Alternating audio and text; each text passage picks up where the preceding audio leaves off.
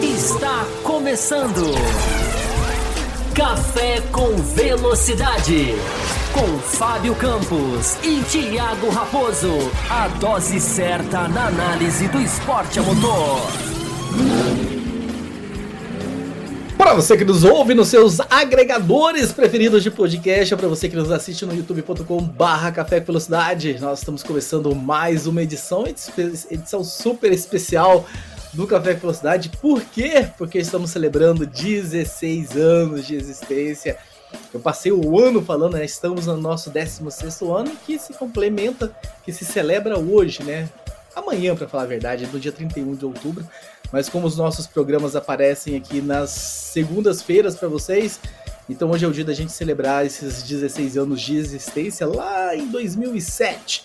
Nós começamos essa jornada, eu com a Bárbara Franzin, e ao longo dos anos a gente foi, enfim, passando por algumas modificações, algumas configurações de bancadas. Fábio Campos entrou em 2010, Fábio Campos, foi isso? Ou 2009? Finalzinho de 2010, não me lembro, não me lembro exatamente quando. Me, me 2010. Culpo, não lembrar, me culpo. Eu lembro que foi por volta da edição 175.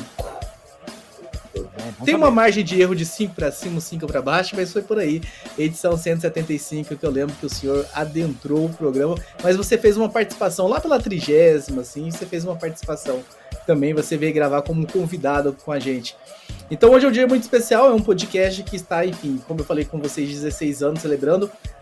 Não tudo isso no YouTube, né? Nós estamos no YouTube há menos tempo, Algumas pessoas dessa bancada tinham resistência com vídeo, hoje já aparece, vem domingo, quinta-feira, hoje não sai da câmera. Ainda tem resistência com o vídeo, ainda luta contra o vídeo, mas, mas, mas, mas cedeu, mas a resistência ainda existe. o sistema venceu, então, a resistência. O sistema venceu. Mas enfim, estamos aí há, algum tempo já também no YouTube, então quero agradecer a todos vocês que estão nos acompanhando nessa jornada, né? Algumas pessoas olham e falam assim, nossa, mas há tanto tempo só com esse tanto de seguidores, porque nós fizemos uma escolha, né, editorial em algum momento, nós vamos querer crescer, explodir, trazendo conteúdo fácil, de, de fácil digestão, onde todo mundo vai gostar de, de, assistir, de assinar, ou a gente vai levar um conteúdo um pouco mais denso, um pouco mais completo, que vai exigir um pouco mais ah, do estômago para digerir essa informação. Nós fizemos essa segunda escolha, é uma marca desse canal de entrar a fundo, debater, falar o que precisa ser falado, fugir do oba-oba, fugir da análise fácil. E é por isso que de repente a gente não tem o sucesso de tantos outros canais, mas estamos super confortáveis com essa decisão. Em algum momento a gente tomou essa decisão e ela foi super consciente. E a gente está muito feliz de comemorar com vocês que estão hoje nos seguindo, nos acompanhando, sejam os apoiadores e sejam vocês que estão simplesmente nos seguindo nas nossas redes sociais ou no YouTube, consumindo nosso conteúdo aí semanalmente, conteúdo do Café Velocidade que só cresce. E daqui a pouco a gente vai falar sobre a cobertura especial para o Grande Prêmio São Paulo de Fórmula 1, que vai acontecer nessa semana. Mas Fábio Campos, antes da gente começar a falar de México, antes da gente começar a falar de São Paulo, Quero te dar as boas-vindas. Quero que você fale também, Fábio, então, rasgue um pouquinho sobre elogios ao café, dessa, dessa jornada de tanto tempo de caminhada que nós estamos aí.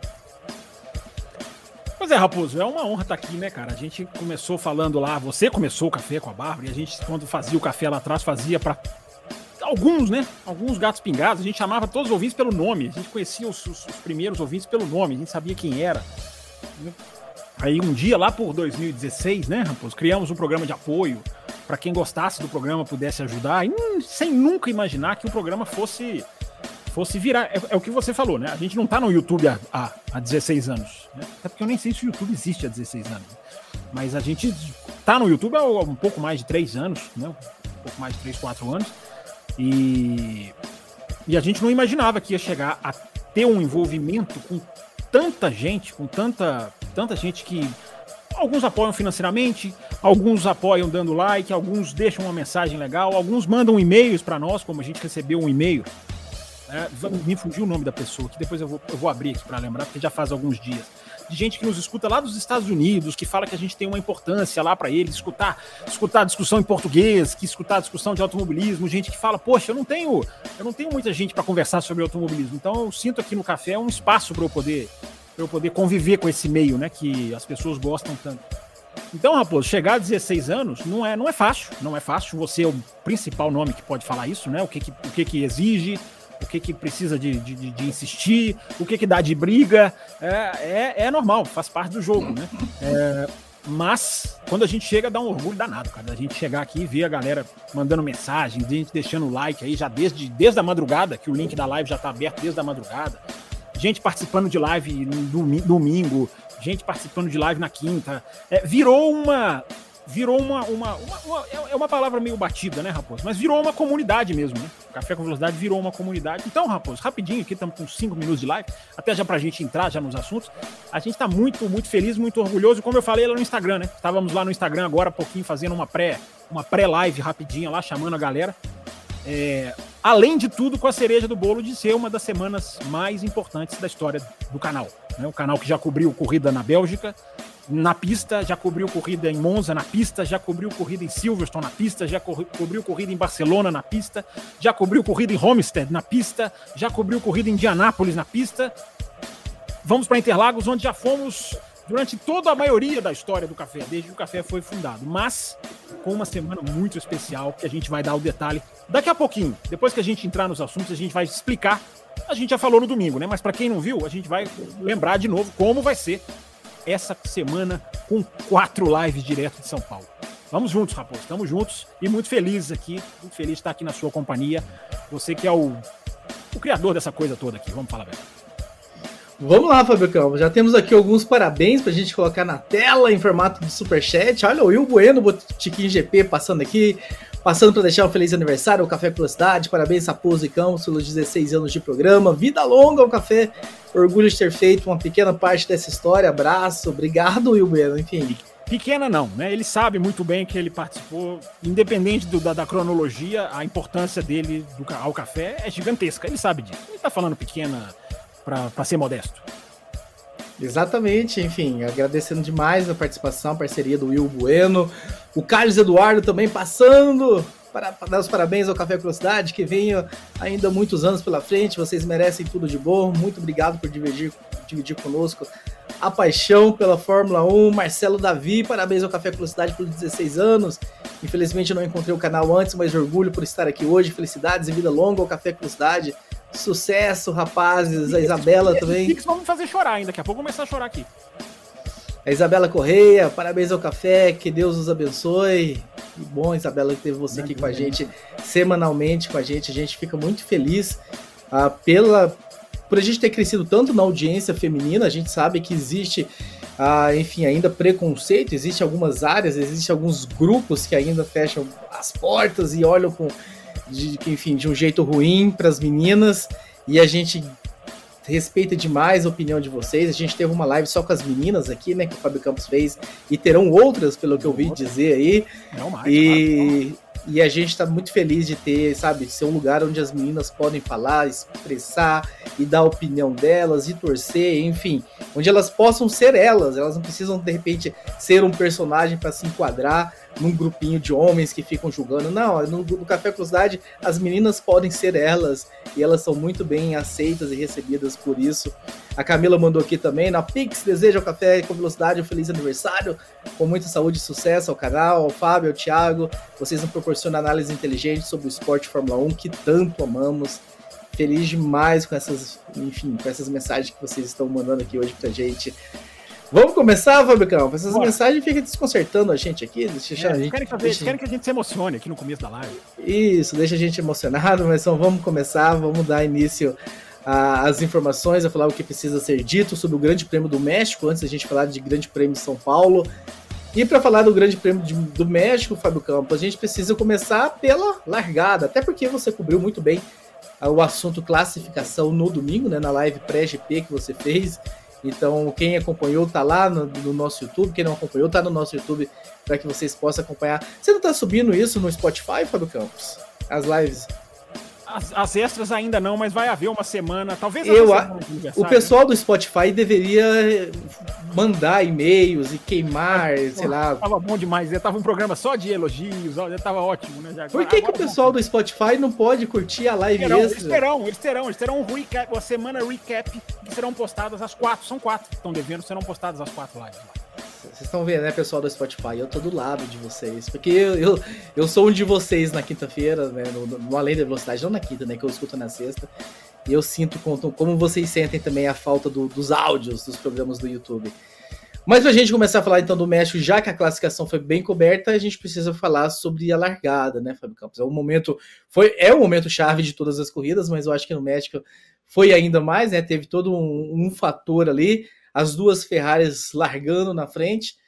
Esperava-se que talvez elas pudessem fazer alguma coisa. Será que era possível fazer alguma coisa? Não fizeram ou não fizeram de maneira eficiente. O Verstappen passou passou batido no meio das duas para assumir a liderança logo no começo. Um acidente na, na, passou entre as duas, não, né? Quem foi entre as duas foi o Leclerc, que ficou ensanduichado entre as duas Red Bulls. Nos primeiros metros, ele coloca-se entre as duas Ferrari. Né? Porque a Sim, reta mas é aí... grande, que Sim. muda. Lá chegou lá na freada, já é outra. O Sainz já ficou para trás, o Pérez chegou, né? Exatamente, e aí acontece o acidente, Fábio Campos. Teria como, Fábio Campos? Enfim, é, é muita análise, é, muito, é ser muito analista de sofá, esperar, enfim, que ou julgar a Ferrari por, por ter de repente perdido essa posição, de não terem feito alguma coisa, de terem se programado um, algum tipo de largada, onde não deixasse uma porta aberta ali para um carro entrar no meio. Olha, você chega meio metro para cá, eu chego meio metro para lá, para que não caiba um carro entre nós dois. Não necessariamente vamos combinar quem vai fazer a primeira curva, mas será que não teria como a Ferrari fazer alguma coisa para evitar o que aconteceu? Seja muito bem-vindo a discussões sobre o Grande Prêmio do México. Vamos lá, Raposo. É... Não, eu acho que principalmente no caso do, do, do, do... no caso do, do, do, Pérez, que a gente vai entrar já já, porque a largada, né? É, a largada é o Pérez, né? É a análise do, do Pérez. É... Tem um pix aqui do Alberto Coimbra, não sei se você colocou na tela, daqui a pouco a gente vai colocar, que é muito legal também aqui pra gente. É, a gente vai alternando aí os parabéns com as mensagens sobre a corrida aí ao longo do programa. É, no caso, é muito difícil você coordenar a largada, né, Raposo? Coordenar uma largada é muito difícil. É, coordenar dois pilotos de uma mesma equipe, eles fazem toda hora. Tá aí a McLaren, virando o que virou. Mas numa largada, você ficar coordenando, olha, você vai, você vai para cá, você vai para cá, é muito difícil, porque é muito imprevisível, né? Você não sabe exatamente o torque, o, o, o, eu ia falar o torque, é mais ou menos o jump, né? Como se diz em inglês, o pulo que você vai dar na largada. Você não sabe exatamente a posição dos outros, você não sabe exatamente o quanto você vai conseguir é, emparelhar os carros, o quanto um vai estar melhor do que o outro. Não tem como, não tem como, não tem como você coordenar uma largada. Claro que você, né, as equipes certamente conversam, olha, pode fazer isso aqui, estratégia inicial pode ser essa, mas largada é uma coisa que depois dos primeiros cinco metros, ela já pode tomar um rumo totalmente diferente do que, do que se planejou. Isso, isso que a gente está falando do jump, né, do pulo. Imagina lá na frente, naquela reta do México, que foi o que a gente falou aqui no domingo, né? É, é uma das largadas mais sensacionais do campeonato. E a gente teve duas, né? a, a, prova foi dividida ao meio, cara, né? Pelo, pelo acidente do Magnussen. Então a gente teve uma largada, uma relargada praticamente no meio da corrida, mesmo, basicamente no meio da corrida. Mas a gente vai chegar lá depois. É, quando a gente for falar das estratégias. Que eu nem sei se está na pauta aqui, mas peço por gentileza. Mas no caso do. No caso do. Da, da, da, da Ferrari, não. A Ferrari fez o que tinha que fazer. A, a Red Bull, Raposo, para a gente continuar, a Red Bull ela tem uma, ia falar jump de novo, né? Ela tem uma arrancada muito muito precisa. A Red Bull tem largado muito bem. Não era o caso lá no começo do ano. Uh, o, o, Alonso tomou posição do Pérez em, na Arábia Saudita. Aconteceu em vários, em várias, várias largadas, acho até que no Bahrein. Mas de lá para cá, a Red Bull aprimorou muito e o carro é muito bom de largada. Além de tudo, né? O carro é bom de tudo e além, de, além disso ainda tem largadas absolutamente é, é, é ferozes com os dois pilotos, tanto que o Pérez também largou muito bem, né? Exatamente, exatamente, Fabio Campos. E, enfim, eu fiz essa análise do tipo, como é fácil. Eu, eu li algumas, enfim, algum, alguns grupos, algumas pessoas criticando, enfim, questionando a, a, questão da Ferrari, como às vezes do sofá é mais fácil a gente e analisar. Outra, o... A Ferrari também, né? Assim, as pessoas gostam de bater nos mesmos, né? Nós vamos falar do Pérez daqui a pouco. Sim. Bater na Ferrari é muito. A Ferrari tem críticas que, que, ela, que ela merece nessa corrida mais uma vez, né? Aliás, daqui a pouco a gente chega lá. Agora, querer criticar crítica largada. Eu vi gente falando que o Leclerc bateu porque, porque é, é, psicologicamente não tem força. Tem, tem uns caminhos aí que realmente eu não consigo entender. Camila Reis do Amaral. Ontem eu falei que Verstappen daria o louco na largada, mas errei. Quem deu louco foi o Pérez, que achou que nessa pista mergulho na curva um por fora pode dar certo. Depende do piloto. Pérez não. Para a gente aprofundar ainda mais Fábio Campos na questão do Pérez, né? Ela coloca aqui análise sobre a largada do GP. Então vamos lá falar um pouquinho mais, aprofundar ainda mais, Fábio Campos sobre a largada. Vem que ela colocou os pics, ela fez vários pics mesmo. Ela já fez aqui cinco, seis pics, aqui ela tem seis pics aqui para a gente ler. A gente já leu aqui metade já, mas é muito obrigado aí a Camila pela, pelo presente de aniversário, né, que nos dá. É... Infelizmente, talvez ela não tá aqui mais. Ela falou: não poderei participar de é, todo o programa ao vivo. Ela explicou Estou doente com Covid, mas vai a pergunta: Sérgio Pérez não tem mais psicológico para guiar o carro da Red Bull? Será que vai ganhar o vice? A gente já embarcar no assunto Sérgio Pérez. Vamos lá, primeiro desejando a Camila prontíssima recuperação, né? Que, que, que já, já se sinta aí bem e se recupere aí, porque né, a gente sabe que às vezes o Covid derruba, mas se for só isso, né? Tá bom.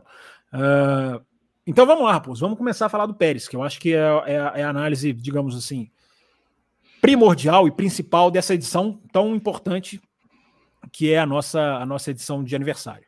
É, existe, Raposo, uh, há uma diferença entre as análises, né? Enquanto estão, enquanto vai entrando aqui mensagens do Brasileiro, que daqui a pouco vai estar aqui, porque o Brasileiro entra na tela aqui para fazer a live dos apoiadores, a live exclusiva daqui a pouquinho. Valeu, Brasileiro. E a gente vai colocando mensagens aí de agradecimento ao longo do programa que forem aparecendo.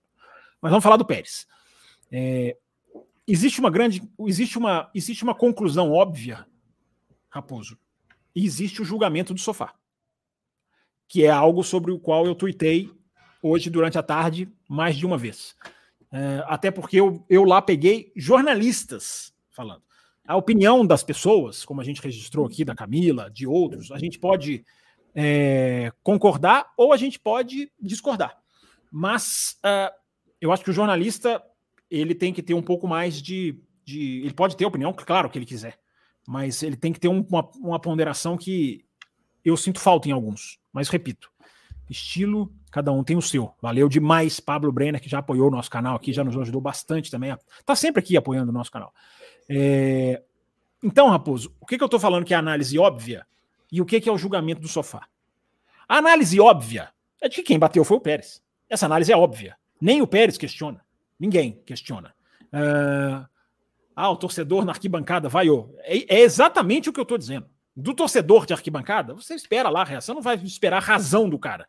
Né? O cara foi, passa o final de semana inteiro, o Pérez absolutamente idolatrado. Eu não sei se a transmissão brasileira, Raposo, a transmissão nacional, mostra isso. Ou se aprofunda nisso. Eu, eu assisti Sky Sports essa ah, semana. Ah, você, está tá se juntando a nós.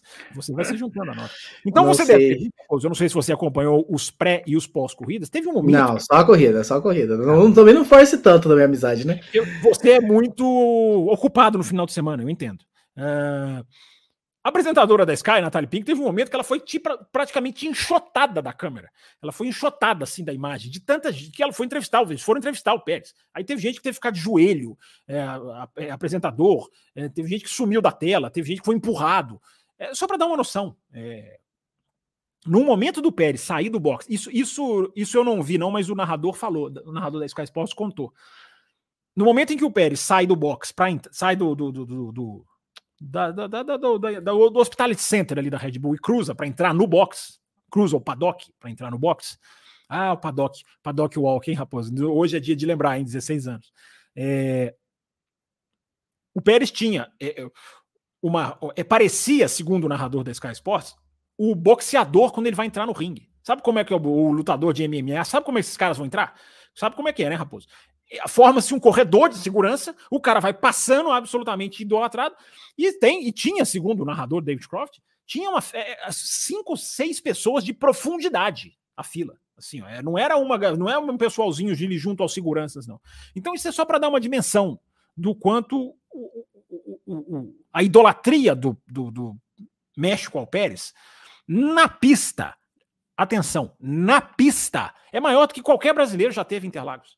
Na, eu estou falando na pista. Eu não estou falando no dia a dia para acompanhar a Fórmula 1, quem é mais fã, quem dá mais audiência. Na pista, o cara é absolutamente, o cara é absolutamente a estrela do negócio. E eu acho até que comentei no domingo, Raposo. ou na quinta, nem me lembro mais quando, é tanta live que você manda eu fazer, é, uma, uma conversa com o Diego Merria. O Diego Merria é um narrador, é um, é um narrador, é um, é um jornalista colombiano e ele trabalha para as televisões que transmitem a Fórmula 1. Já tra trabalhou para a ESPN, trabalha para a Fox Sports. Ele é, ele é um especialista da Fórmula 1 na América Latina. Né? Ele é um, um, um, desses caras que são bem famosos aí na cobertura. E ele contava, né? E é legal ver uma versão latina. A gente que é muito. Eu, eu, né? Eu mesmo também, confesso, a gente é muito ligado na imprensa inglesa. Eu acho até que não está errado, porque é a imprensa mais próxima da Fórmula 1. Mas é legal você ter a visão latino-americana sobre, sobre, sobre o Pérez. E ele contava umas coisas interessantes que a gente não sabe daqui, né? De que o Pérez, ele é questionado, não é criticado, mas ele é questionado muito no México por fazer muita propaganda. É, há, há, questionamentos lá se isso não atrapalha o desempenho dele. Porque diz que ele está em comercial toda hora, ele está em clipe musical lá, ele aparece. É, é, é, é, é o cara é absolutamente bombardeado por, por comercialmente na América Latina um ídolo no México, que ele até conta, né? O, o, Pérez ele era conhecido no México. Ele era conhecido, porque era piloto de Fórmula 1. Né? É, o Fórmula 1 não tem mexicano mais, já teve lá, muito lá atrás, né? Os irmãos Rodrigues. Mas que o Drive to Survive mudou a perspectiva do Pérez. Tanto quanto a ida para a Red Bull, mas não foi simplesmente a ida para a Red Bull, não. Acho que tá chegando Pix aqui, Raposo. Tá. Sisteminha novo aqui tá pitando. É...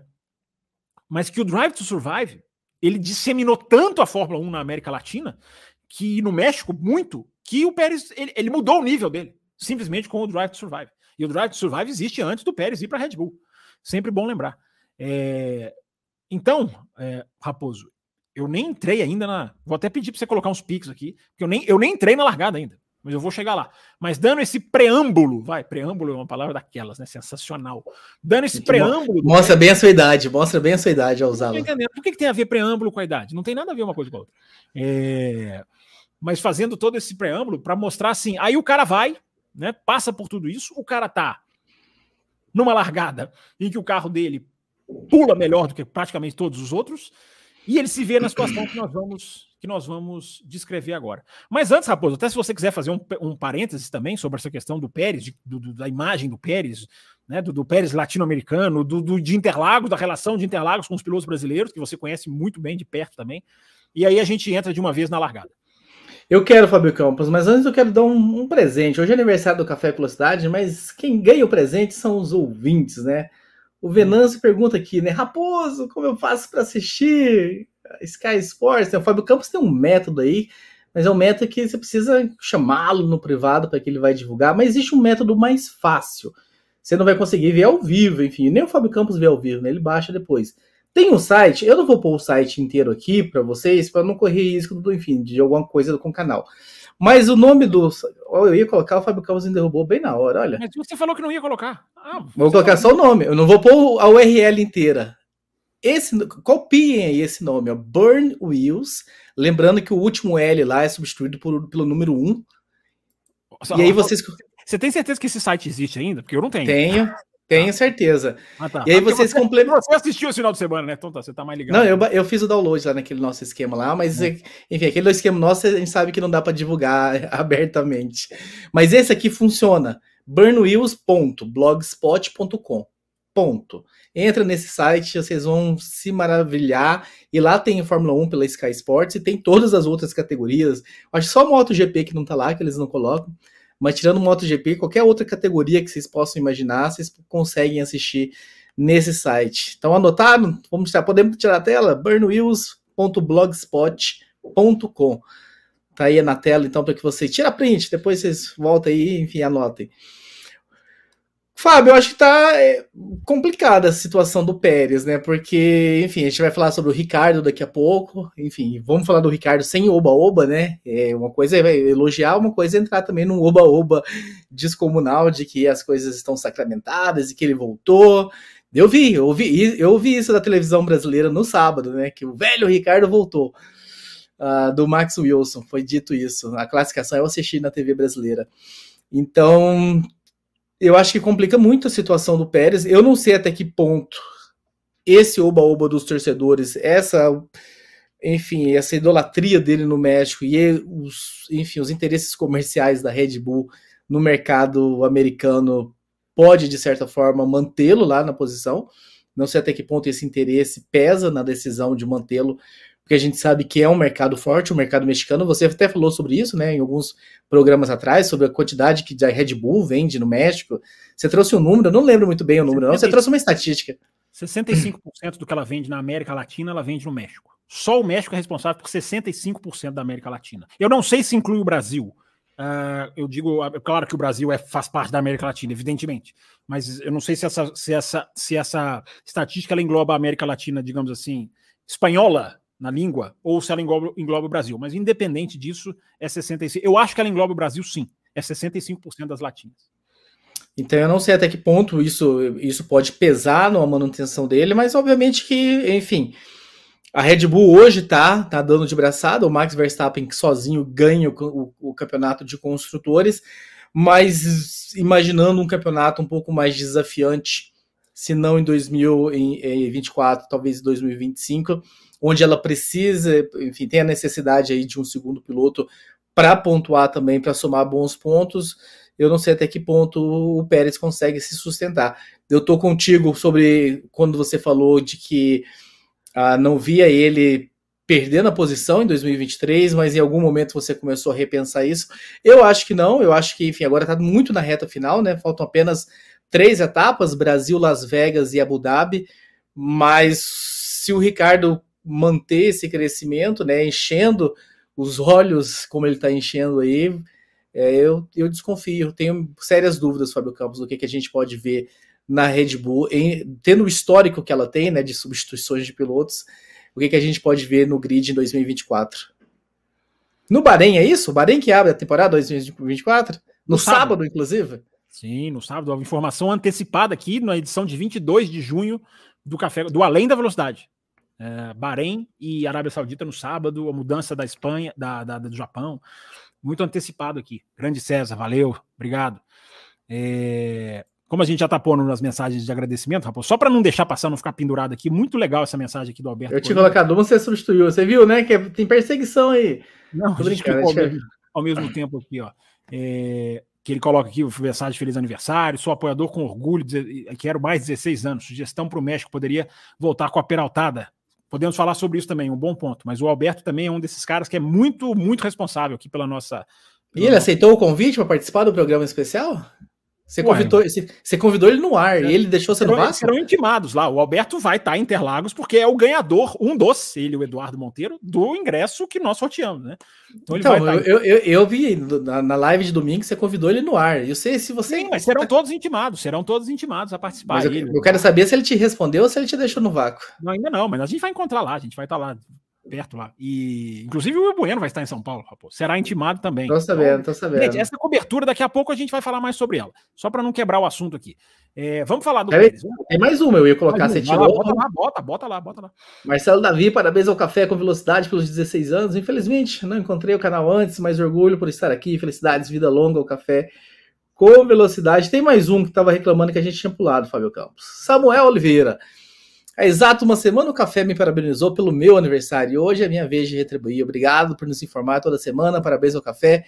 Orgulho em fazer parte dessa família. exatamente isso, o clima é uma família que se criou e a gente tem muito orgulho dessa família e, enfim, de, de como a gente está, de como a gente interage com essa família semanalmente nos nossos grupos. Mas, por favor, Fábio Campos. Vamos continuar. Vamos, vamos, vamos, vamos, lá. Vamos, vamos, Sérgio Pérez, Raposo. É, a gente vai intercalando hoje, tá, gente? As mensagens aí de, de felicitações. Entendam, né? Quem não, quem está chegando agora no canal, que é uma edição importante para nós. É, normalmente, quando a gente entra nos assuntos, a gente vai até o final sem parar. É, a gente vai colocando entre, entre temas aqui para ficar menos quebrado. A diferença da largada da análise do Pérez e a diferença que você já começou a fazer da, da situação do Pérez. São duas análises diferentes. E tem muita gente misturando as coisas. Tem muita gente misturando, deixando de se chegar claro que o que envolve a largada vai ter impacto na carreira do Pérez. Pode ter impacto, é, é, é evidente. Eu estou falando que misturar o movimento da largada, a ação, o, o, a, a, a falha técnica, o choque, misturar isso com a análise que se faz do, do ano do Pérez, eu acho, eu acho perigoso. Eu não vou nem falar que é um erro. Eu acho perigoso.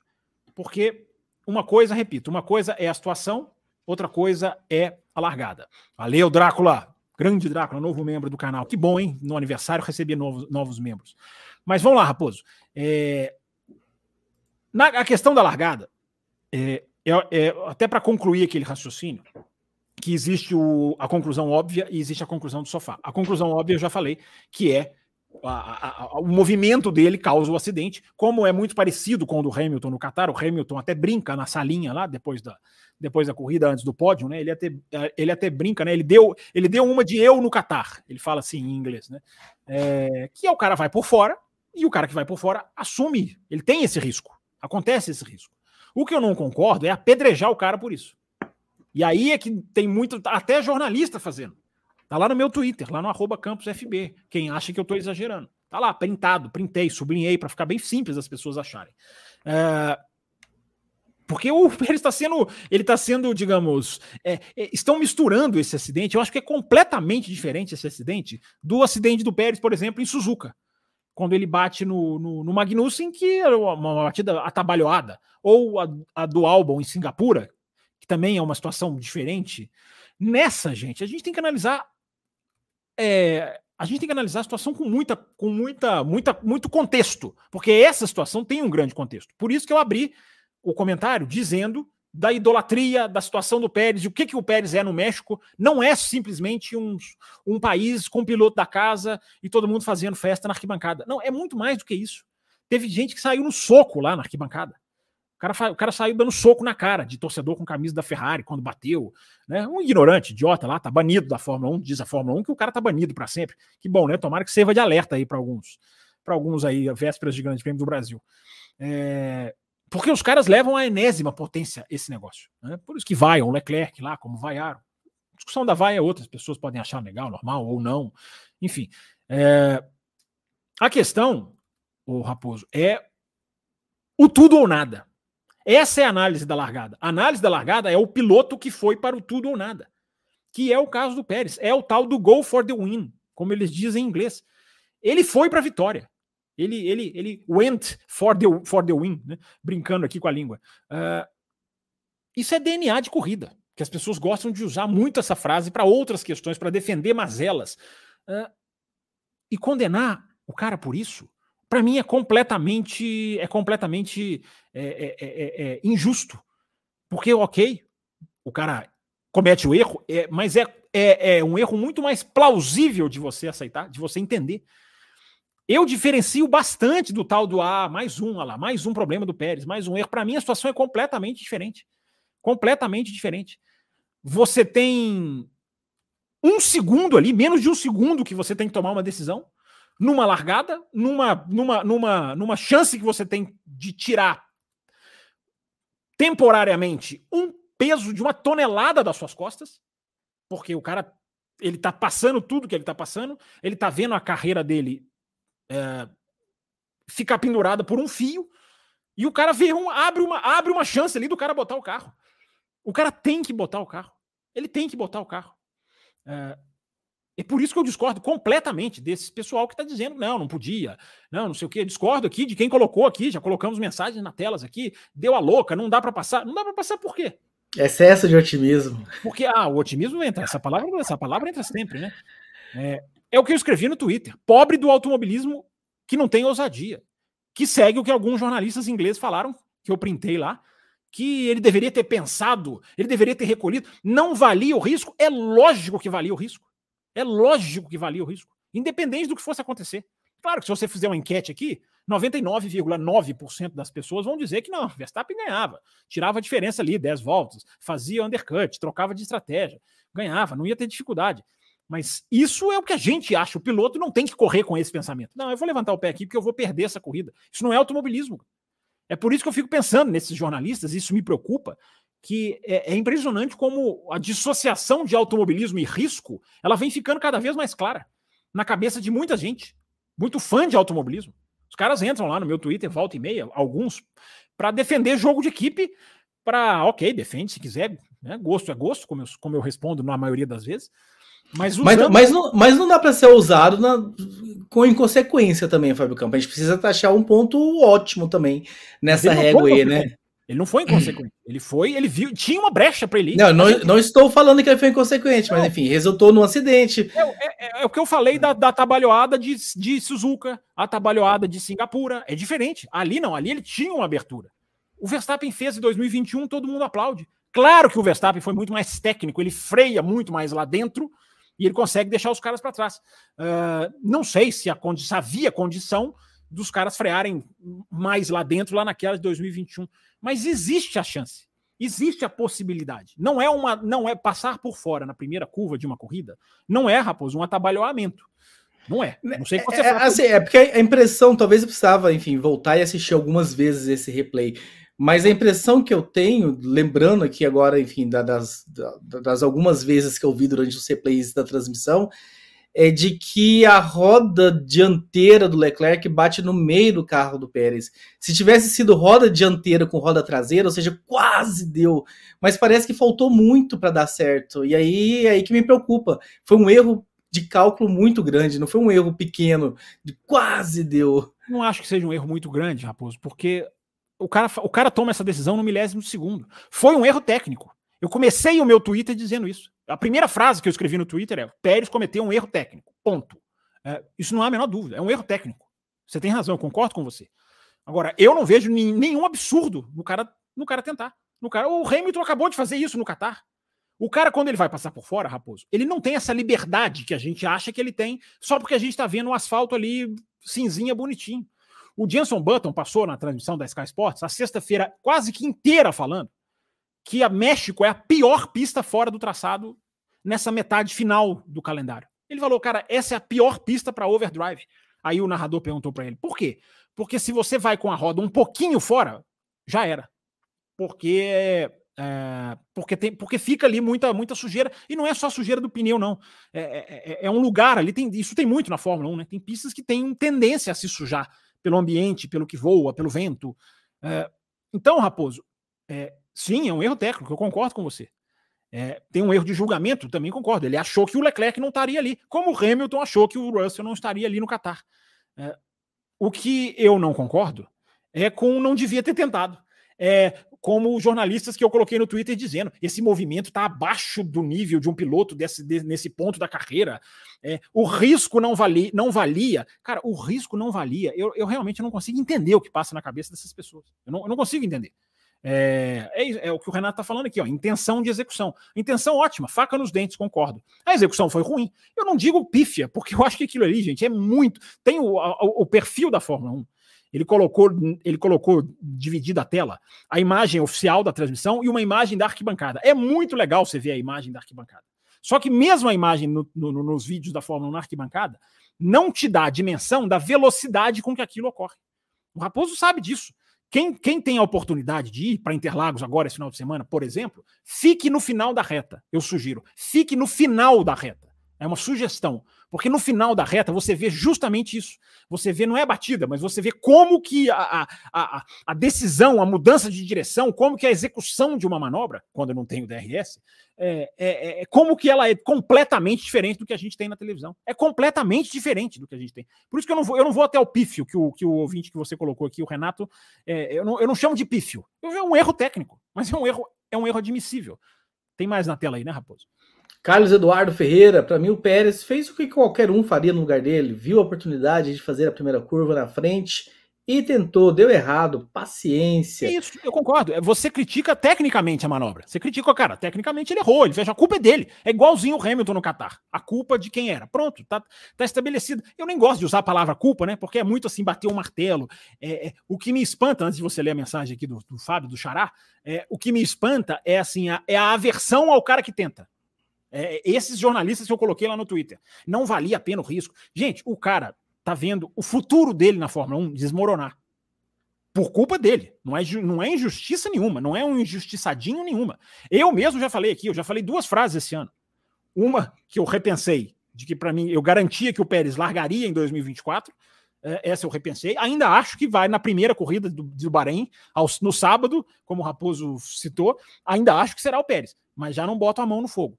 É, e a outra frase que eu falei, depois de Singapura, depois de Singapura, Japão e Catar, é O Pérez chegou num ponto de que não está mais merecendo ser piloto da Red Bull. Esse é outro caso que eu falei. É pior do que vai tirar, não vai tirar. É ruim, não é ruim. É o Verstappen é quanto melhor, o quanto é o carro. Não, é simplesmente não está merecendo. No México foi diferente. Eu vou analisar o final de semana do México do Pérez daqui a pouquinho. É, mas essa manobra, é, é, isso que eu estou dizendo, Raposo. É, é, misturar, colocar isso tudo num saco e não fazer análise. Mesmo com tudo isso que eu já disse, o que o Pérez fez, na minha opinião, é plenamente justificável. Ele viu, gente, quando o Senna fala se você né, vê o, o, espaço, o buraco, o gap que o Senna falou, a frase que o Senna disse, ele falou até em inglês, se não me engano. Se você vê o espaço e não coloca o seu carro, você não é mais piloto de corrida. Quando o Senna fala, é lindo e maravilhoso. Todo mundo, ah, nossa, que lindo o Senna falar.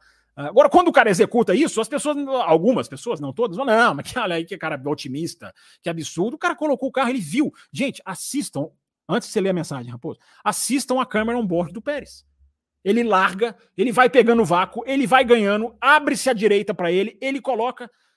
O cara tá em casa. O cara pensa, cara, é a chance de eu virar o jogo, é a chance de eu fazer na frente da minha torcida algo que vai me colocar na história esportiva do meu país. Imagina se eu ganho isso aqui. E ele tem direito de achar que ele ganharia. É, e as pessoas não colocam isso na análise. As pessoas querem que ele. Não, ô Pérez, analise friamente, pense duas vezes. O cara tem milésimos de segundo. E o cara vai no instinto. Leia a mensagem, Raposo. Fábio CR7, criticar o Pérez não é um pouco de hipocrisia de alguns que defenderam a manobra do Hamilton na batida no Russell? O certo não é defender quem tem gana de vencer, e foi o que o Pérez fez ontem. E para complementar, que a Isabela também mandou, que largada sensacional do Max e que tentativa de imitação fajuta do Pérez na largada do Max no México de 2021. Só que o mexicano foi muito afobado. Ricardo fez uma ótima prova junto com o Norris. São as mensagens da largada, é, é, a, a, definição de afobado, eu não sei, eu não sei, eu não sei, eu não sei se eu consigo definir exatamente. O cara fez a curva errado. O cara fez a curva errado. Ele cometeu um erro técnico. Porque é isso que eu estava dizendo aqui na mensagem do Fábio, que até colocar na tela de novo. É, é exatamente isso, Fábio, Xará. Mas é, não é, não é, não é para chegar aqui, porque senão tem alguém passando e não entende, né? Chegar aqui dizendo, Pérez tentou, valeu, bate palma fora, passa para a próxima. Não, tem que se criticar o erro técnico. Ele cometeu um erro técnico.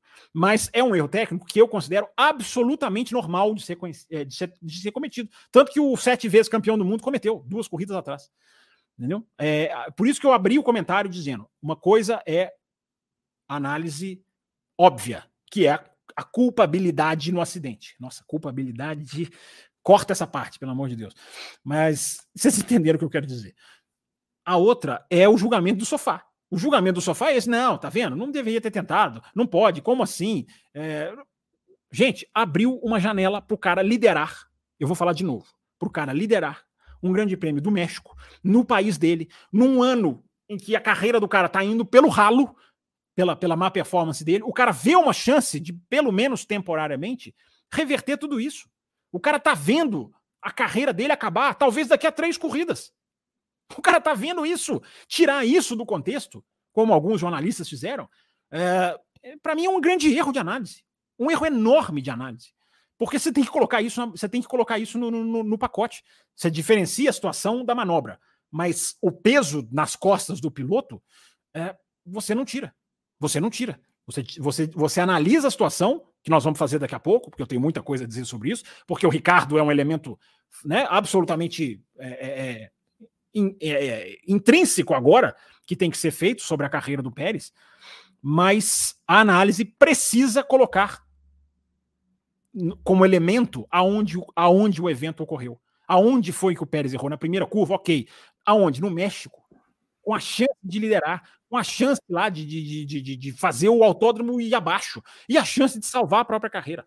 É absolutamente, para mim, plausível a tentativa. Jamais, embora respeite, jamais vocês me virão falando: ah, não devia ter tentado, ah, que absurdo, olha que boboca, olha que não sei o que, é, tá abaixo do nível dele, como eu li. É, não, errou. É mais um erro. E agora a gente vai discutir as consequências do erro no futuro. Aí a gente vai entrar nesse assunto. Agora, Tem mais uma aqui, Fábio Campos, do Marco Salles, né? Acredito que a questão do Pérez não deveria ser sobre risco, mas sobre o erro da manobra. Foi um erro que ele não poderia cometer, ainda mais estando em casa, vida longa ao café com velocidade. Mas aí é que tá, Marcos, como não poderia cometer?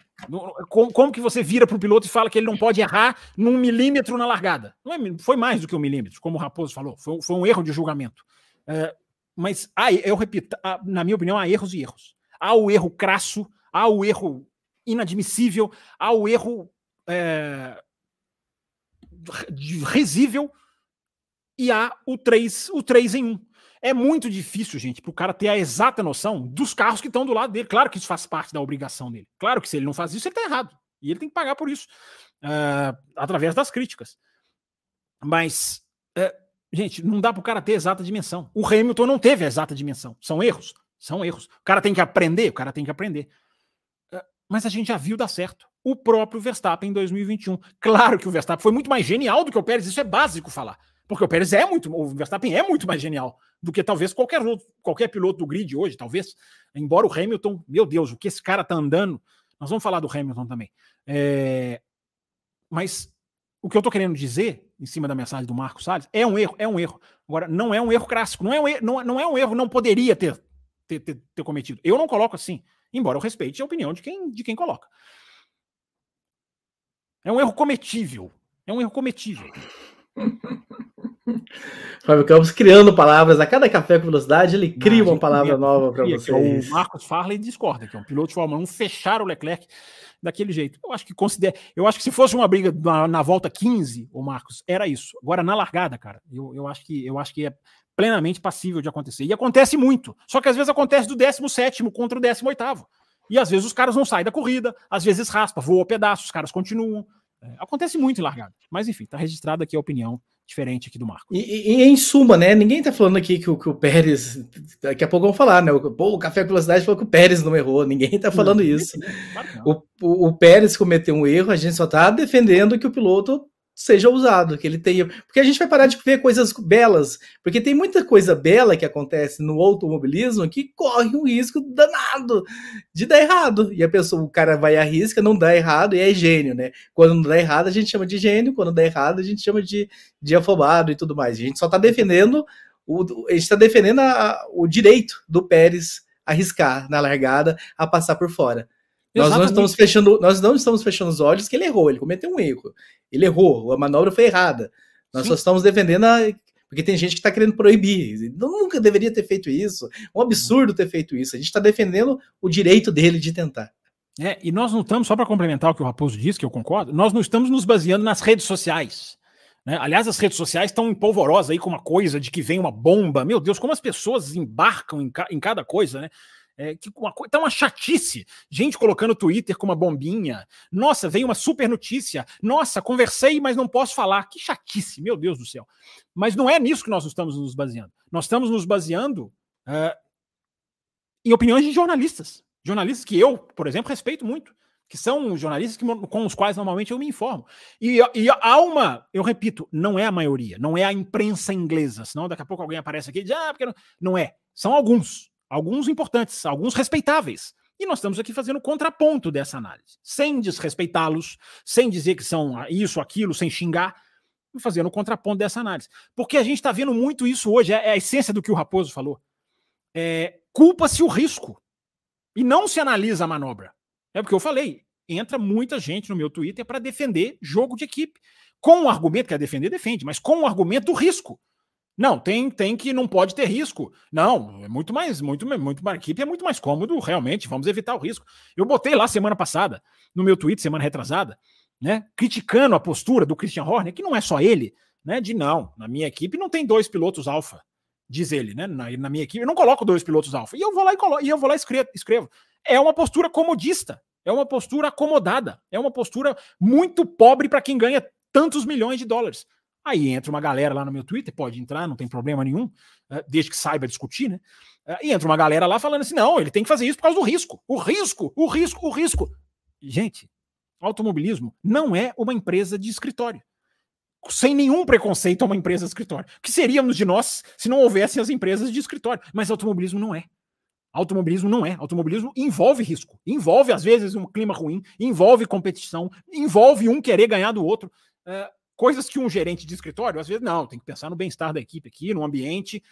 O, o chefe de equipe de corrida, não. Então, só para vocês entenderem que essa discussão ela não envolve simplesmente a largada do Pérez, ela envolve o tal, a, a, tal a, associação ou, ou aversão ao risco que muitos têm. Você pode condenar o Pérez. A gente está pondo aqui várias mensagens na, na tela de gente condenando o Pérez. Ah, um absurdo, não pode, não deu. Cada um com a sua análise.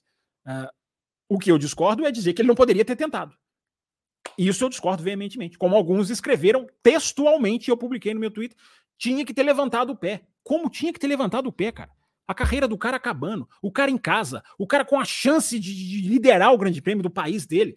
Uh, como que o cara vai? Como que o cara vai? Vai, vai fechar isso? Né? Eu digo, quando o Senna fala, é muito lindo. Agora, quando, quando, E na hora de defender, vamos defender o legado do Senna, então, dando ao direito do Pérez de fazer a manobra. Ele tem direito de fazer a manobra. Agora, ele não executou bem. Isso não há, o Raposo acabou de dizer. Isso não há a menor discussão. Não há a menor discussão.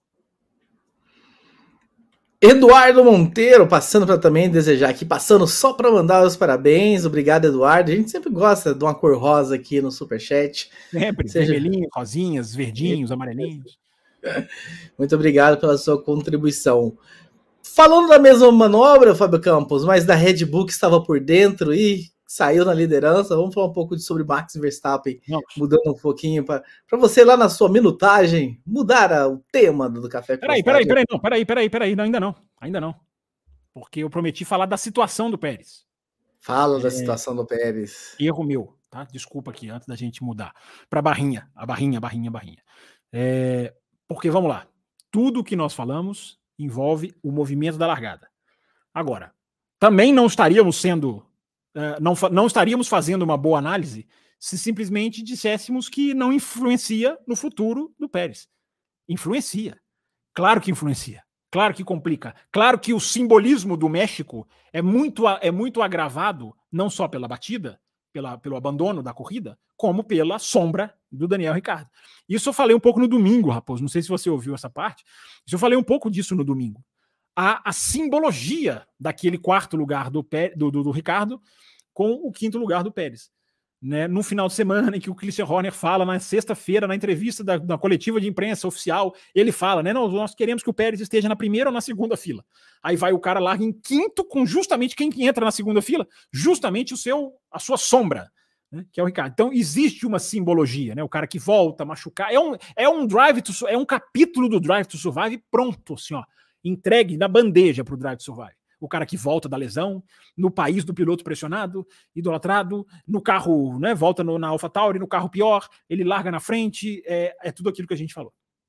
Mas, Raposo, mas a gente pode analisar não só a simbologia, a situação do Pérez, e nós vamos falar da situação do Ricardo daqui a pouco, está na pauta, e a gente vai esbarrar um pouquinho nisso também, mas a gente não pode fechar os olhos para o final de semana do Pérez tecnicamente foi um final de semana muito melhor do que todos os outros recentes que o Pérez tem feito.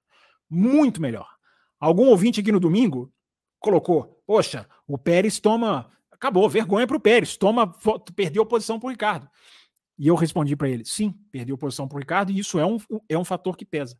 Mas tomou um décimo do Verstappen só. Gente, o Pérez tomar um décimo do Verstappen apenas é assim, é o sonho da Red Bull, é o sonho de todo, sonho até do Pérez, se bobear. Uh, porque o que ele toma é seis décimos, é oito, é um segundo. Já tomou mais do que isso até. Uh, tem uma corrida que ele toma acho que 1,5, uma coisa assim absurda. Então, é, existem esses dois lados da análise, né? É o, é, o, é o Ricardo larga na frente do Pérez, e aquilo tem uma importância, claro que tem, mas é o final de semana em que o Pérez tá andando no ritmo do Verstappen. O Pérez fez long runs, vamos voltar na sexta-feira, no nível do Verstappen. E o que, que a gente falou aqui no domingo? Que o Norris tinha feito long runs no nível do Verstappen. Olha a corrida que o Norris fez. Mas o Norris é daqui a pouquinho. Daqui a pouco a gente fala sobre ele. É, então, Raposo, é isso. A situação do Pérez, eu acredito muito que o trabalho no simulador fez diferença. Claro que agora a gente vai ver Interlagos, né, é uma chance da gente tirar a prova. Ah, mas em Austin, alguém pode perguntar, por que, que não andou em Austin? Porque em Austin também era, era sprint, né? A, chance de você trabalhar um acerto novo que você desenvolve em simulador, ela é muito reduzida no final de semana de sprint, muito reduzida. Então você tem essa, essa ali, ali você tem uma desculpa, e é, e é uma desculpa mesmo. Mas ali, ali passa, até porque tem gente falando, Raposo, que o Ricardo, por exemplo, correu em Austin com um acerto do Tsunoda. Porque ele não tinha tempo para. O cara voltou de lesão, o carro mudou, foi atualizado em Singapura. O cara tem que se familiarizar para começar a falar: não, vamos para esse lado aqui. Tem jornalista dizendo, Raposo, que o, Ricardo correu com o acerto do Tsunoda é, é, em Austin. Então, é, são exemplos do final de semana de sprint. A gente viu tudo que aconteceu, gente.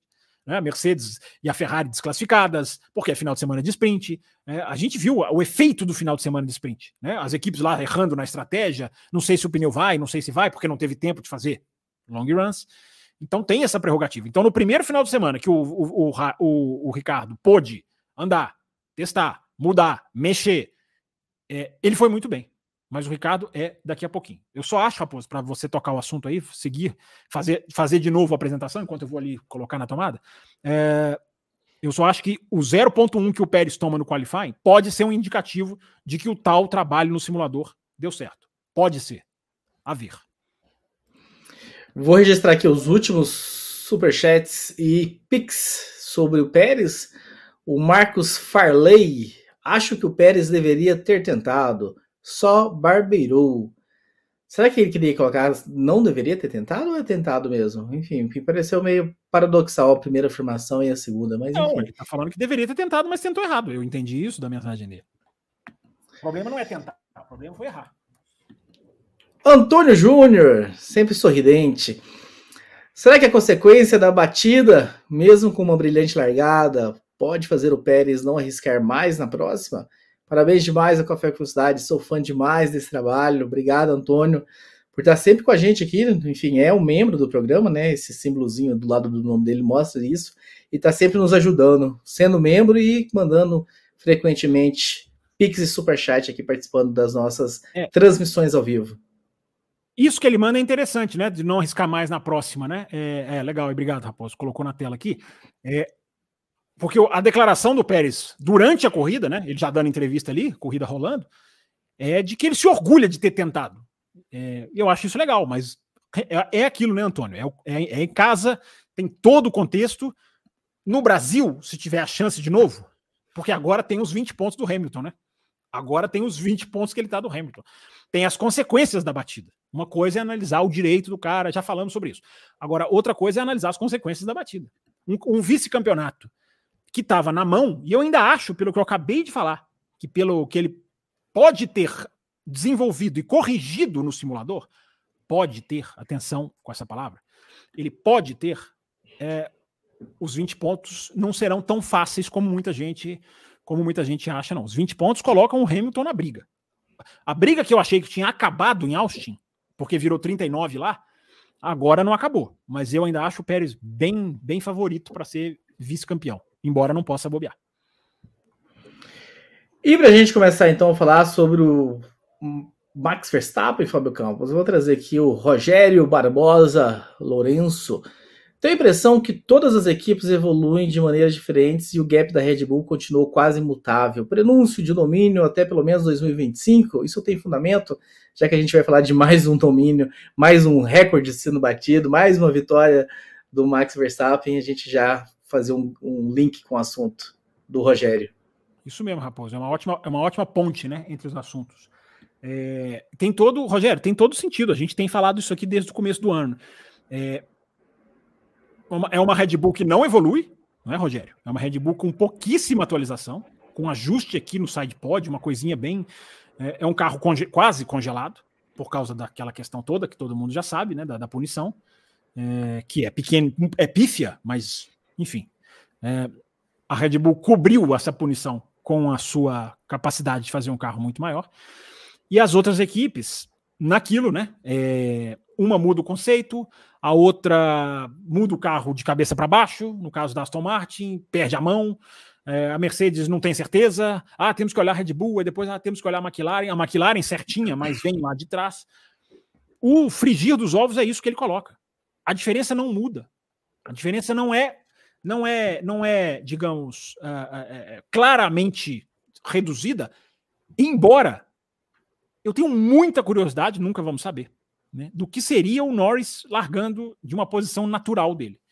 Porque a sexta-feira do Norris foi impressionantemente na, na, na, na, comparação com a Red Bull. Eu disse domingo e repito na segunda. As simulações de sexta-feira não garantem nada. Mas elas são um indicativo. E aí veio a corrida do Norris e olha que indicativo foi, né? Do tanto que o carro tá rápido. Então a gente fica nessa, né? Será que a McLaren vai manter? Ah, e a, a, a, gente fica nessa dúvida, mas não tem ninguém desafiando a Red Bull. Por mais que eu tenha essa curiosidade da McLaren, né, a Red Bull passeou na corrida. A Red Bull nas, largou Raposo, sabendo que faria a estratégia mais lenta, que era a estratégia de duas paradas, que era a estratégia mais lenta. Uh, só que hoje eles têm, essa, eles têm essa condição de fazer isso. Claro que eles não vão adotar uma estratégia suicida, uma estratégia que não. Uma estratégia, digamos, nada a ver. Não é isso que eu estou dizendo. Mas, até pelas mudanças repentinas de temperatura, que foram vitais na análise do sábado, e, e foi o tema central da live de domingo, é, como que as mudanças de temperatura viraram tudo de cabeça para baixo, até para se proteger disso, a Red Bull foi para duas paradas. Porque ela podia se proteger disso. Ó, a temperatura aumentou muito, mudou completamente a pista. Podemos optar por esse pneu. Ó, agora não, ou ficou muito mais quente, podemos. Esse final de semana foi o mais maluco que eu me lembro em termos de efeito da temperatura nos pneus. O mais maluco. Tá na live de domingo aí, para quem não assistiu, quiser assistir. Então, Ouvir não tem como, ouvir não tem como, mas assistir tem. Mas ele pode ligar o YouTube e ficar só ouvindo. Ora, boss. Ah, te peguei agora, hein? Te peguei agora. Vai pra academia, né? Não tem alguém que faz coitado, isso? Vai, coitado vai do pessoal. Academia, do... Coloca o fonezinho de ouvido, não é assim que você faz? Vai pra academia. Coitado do pessoal do Spotify, do Deezer, não, dos agregadores. Não, os programas saem, os programas saem, rapaz. Que é isso. Madrugada dentro, os programas são disponibilizados. Vai, vai, vai. Já já a gente atualiza os extras. Só estão faltando os extras. Você não queima o filme do, do canal no dia dos 16 anos. É... Então vamos voltar aqui para a Red Bull e para o Verstappen. É, a Red Bull, com toda a segurança do mundo, de, né, de, de, de, não ser pega, né, de não ser alcançada nessa corrida, não, não, não passou sustos. A batida do, do, do Magnussen meio que, que facilita, entre aspas, para a Red Bull, né? É, no final das contas, facilitou. Isso aí, Carlos, pedindo like. Porque vamos analisar a estratégia. A Red Bull ia para duas paradas, como eu estou dizendo, e isso ficou muito claro no começo da prova. Porque a, a, parada da Red Bull, não sei se vocês repararam isso, ou, ou são como Raposo, não reparem nada, é, a parada da Red Bull foi muito cedo. A Red Bull parou muito cedo, ela parou na volta. Vou até pegar aqui, ó. A Red Bull para na volta. Tirando o Norris, que foi o primeiro a parar, porque largou com o pneu vermelho. É, essa, essa foi mais suicida, né? Mas acabou até dando certo, de tão boa que a McLaren estava. Foi a única vez que alguém usou o pneu vermelho. Então, ah, o Tsunoda para na volta 9 também. É, mas o Verstappen para na 19, bem antes do Hamilton, que parou na 24, do Russell, que parou na 26, do, do Ricardo parou na 27, do Leclerc parou na 31, o Sainz parou na 30. É, o Verstappen para bem antes. Então, como ele tinha dois jogos de pneus duros guardados, é, ele ia para a estratégia de duas paradas. Mesmo, repito, mesmo sabendo, ele, ele, sabendo que ela era mais lenta. Mas até isso a Red Bull faz hoje. Ela, ela consegue pagar para ver. Ela consegue. Cara, a gente consegue tirar de uma estratégia teoricamente mais lenta, com a nossa velocidade, a gente cobre. E aí a gente cobre a questão da mudança de temperatura da pista, que, que jogou todo mundo de cabeça para baixo, na sexta e no sábado, principalmente no sábado no qualifying. Uh, então, Raposo, aí, gente, aí vem o Verstappen nisso tudo, né? Aí vem o Verstappen nisso tudo. O cara ganha a 16 prova dele no ano, é, é, a primeira vez na história, Raposo. Não sei se você, se você viu isso. É a primeira vez na história que a gente vê um piloto ganhar 16 corridas dentro de uma É, a Sky bateu muito nessa tecla, né? Eu assisti lá. É, as redes sociais também, tem várias artes, gráficos, enfim, exaltando isso, que eu acho que essa é uma marca, porque o cara vai batendo tanto recorde. Raposo, é, gente... é, é, é, lembrar que tinha algumas temporadas no passado que tinha 16 etapas, né, na temporada. Sim, sim. a Fórmula 1 mudou para possibilitar isso. A Fórmula 1 que a gente que a gente acostumou a assistir, né, Raposo? Nos anos 2000, no final dos anos 90, é, era que o campeonato tinha 16, 17. Nos anos Schumacher praticamente era assim, né? 16, 17 corridas. É, hoje o cara ganha 16, 17 corridas. Agora, isso é muito, muito interessante isso que você está colocando, Raposo, porque isso é um contra-efeito do calendário, né? Isso é o, é, o calendário da Fórmula 1. Ah, ele é grande, as pessoas gostam, legal. É, mas ele, ele, ele torna arrastada uma temporada de domínio. Porque ele vai, é como se fosse queimando a retina, né? É, o lado ruim do calendário grande é que ele vai tornando exaustivo o, o, o mesmo vencedor em todas as corridas. Ele vai tornando exaustivo. A Fórmula 1 até, até está dando uma teórica sorte, Raposo, teórica mesmo, porque as corridas estão dando o que falar. Então isso está amenizando a repetitividade do vencedor. Que eu abri a live de domingo dizendo, né? Algo que nós não podemos naturalizar. Fãs do Verstappen, me desculpem. Não é, não é o problema, não é o Verstappen estar ganhando. O problema é alguém estar ganhando toda hora. Dessa vez calha de ser o Verstappen, pela competência dele e da equipe, evidentemente. Mas não é um pensamento contra o Verstappen, é um pensamento contra a repetitividade do vencedor. Que é uma coisa que não dá para naturalizar. Não dá, simplesmente não dá. E que o calendário ajuda a tornar mais grave. O calendário ajuda a tornar mais grave. Porque o calendário tem 20 e tantas corridas. Então vai ficando mais repetitivo. O cara vai ganhando mais. Aí ele acabou de chegar a 16. Vai chegar a 17. Vai chegar a 18. Pode chegar a 19, se ganhar todas. É, não sei, Interlagos. A gente pode terminar o programa, né? Dando uma palhinha de Interlagos, né, Raposo? É, e eu tenho uma grande curiosidade de ver como a Red Bull vai se dar em Las Vegas naquele frio todo lá. Acho que a Red Bull vai ter muita dificuldade lá. Mas, enfim, dizer que não vai ganhar, não vou chegar tanto, mas que pode ser uma pista que pega os caras no contrapé, é, pode ser. Então, Raposo, 16 vitórias no mesmo ano. E, e, ainda tem mais, Raposo, né? Isso tudo que eu tô falando. Não é só que o Verstappen ganhou 16. A Red Bull chega, eu tô fazendo essa conta e eu não vou largar essa conta enquanto essa conta não se dissipar. A Red Bull tem 28 vitórias em 30 corridas. Olha, olha esse número, Raposo. Ou ouça para a galera que ouve no Spotify, onde o programa sempre está. Uh, mas perceba esse número, Raposo. Olha, olha, olha, a, olha a força desse número. Ele não é um número cravado, né? 28 em 28, né? de 15 em 15. Não. Mas olha esse número: 28 vitórias de uma equipe em 30 corridas. Aí é a equipe, não é o Verstappen. Né? Até porque o do Verstappen também é avassalador. O Verstappen tem 14 vitórias em 15 corridas. Se você puxar lá do, do, do Azerbaijão para cá. É a força do calendário, o tamanho do calendário que o Raposo estava dizendo.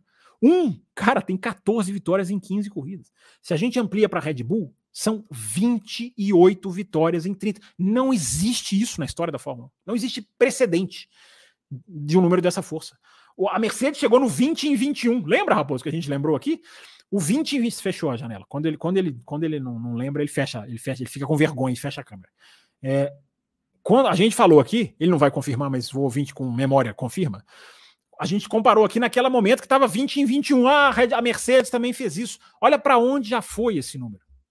28 em 30. Ele deu uma largadinha com a vitória do Sainz, ele deu uma, uma, uma, uma, um respiro, mas ainda é uma estatística, eu repito, eu não vou largar essa estatística, eu vou, eu vou seguir contando, porque ela, é, ela tem muita implicação. Ela tem muita implicação. 28 vitórias em 30 corridas. É... Raposo, uh, o Verstappen tem, para encerrar o assunto Verstappen, o Verstappen tem, Raposo, é... a diferença de pontos do Verstappen. Olha, olha que interessante isso, Raposo. A diferença de pontos do segundo colocado para o último, ou seja, do Pérez, para o De Vries, que é o último na tabela, com zero, a diferença é de 240 pontos, que é a pontuação do Pérez e aí você pega algum piloto com zero pontos. Então o Pérez tem 240 pontos a mais do que o De Vries. 240. O Verstappen tem 251 a mais do que ele.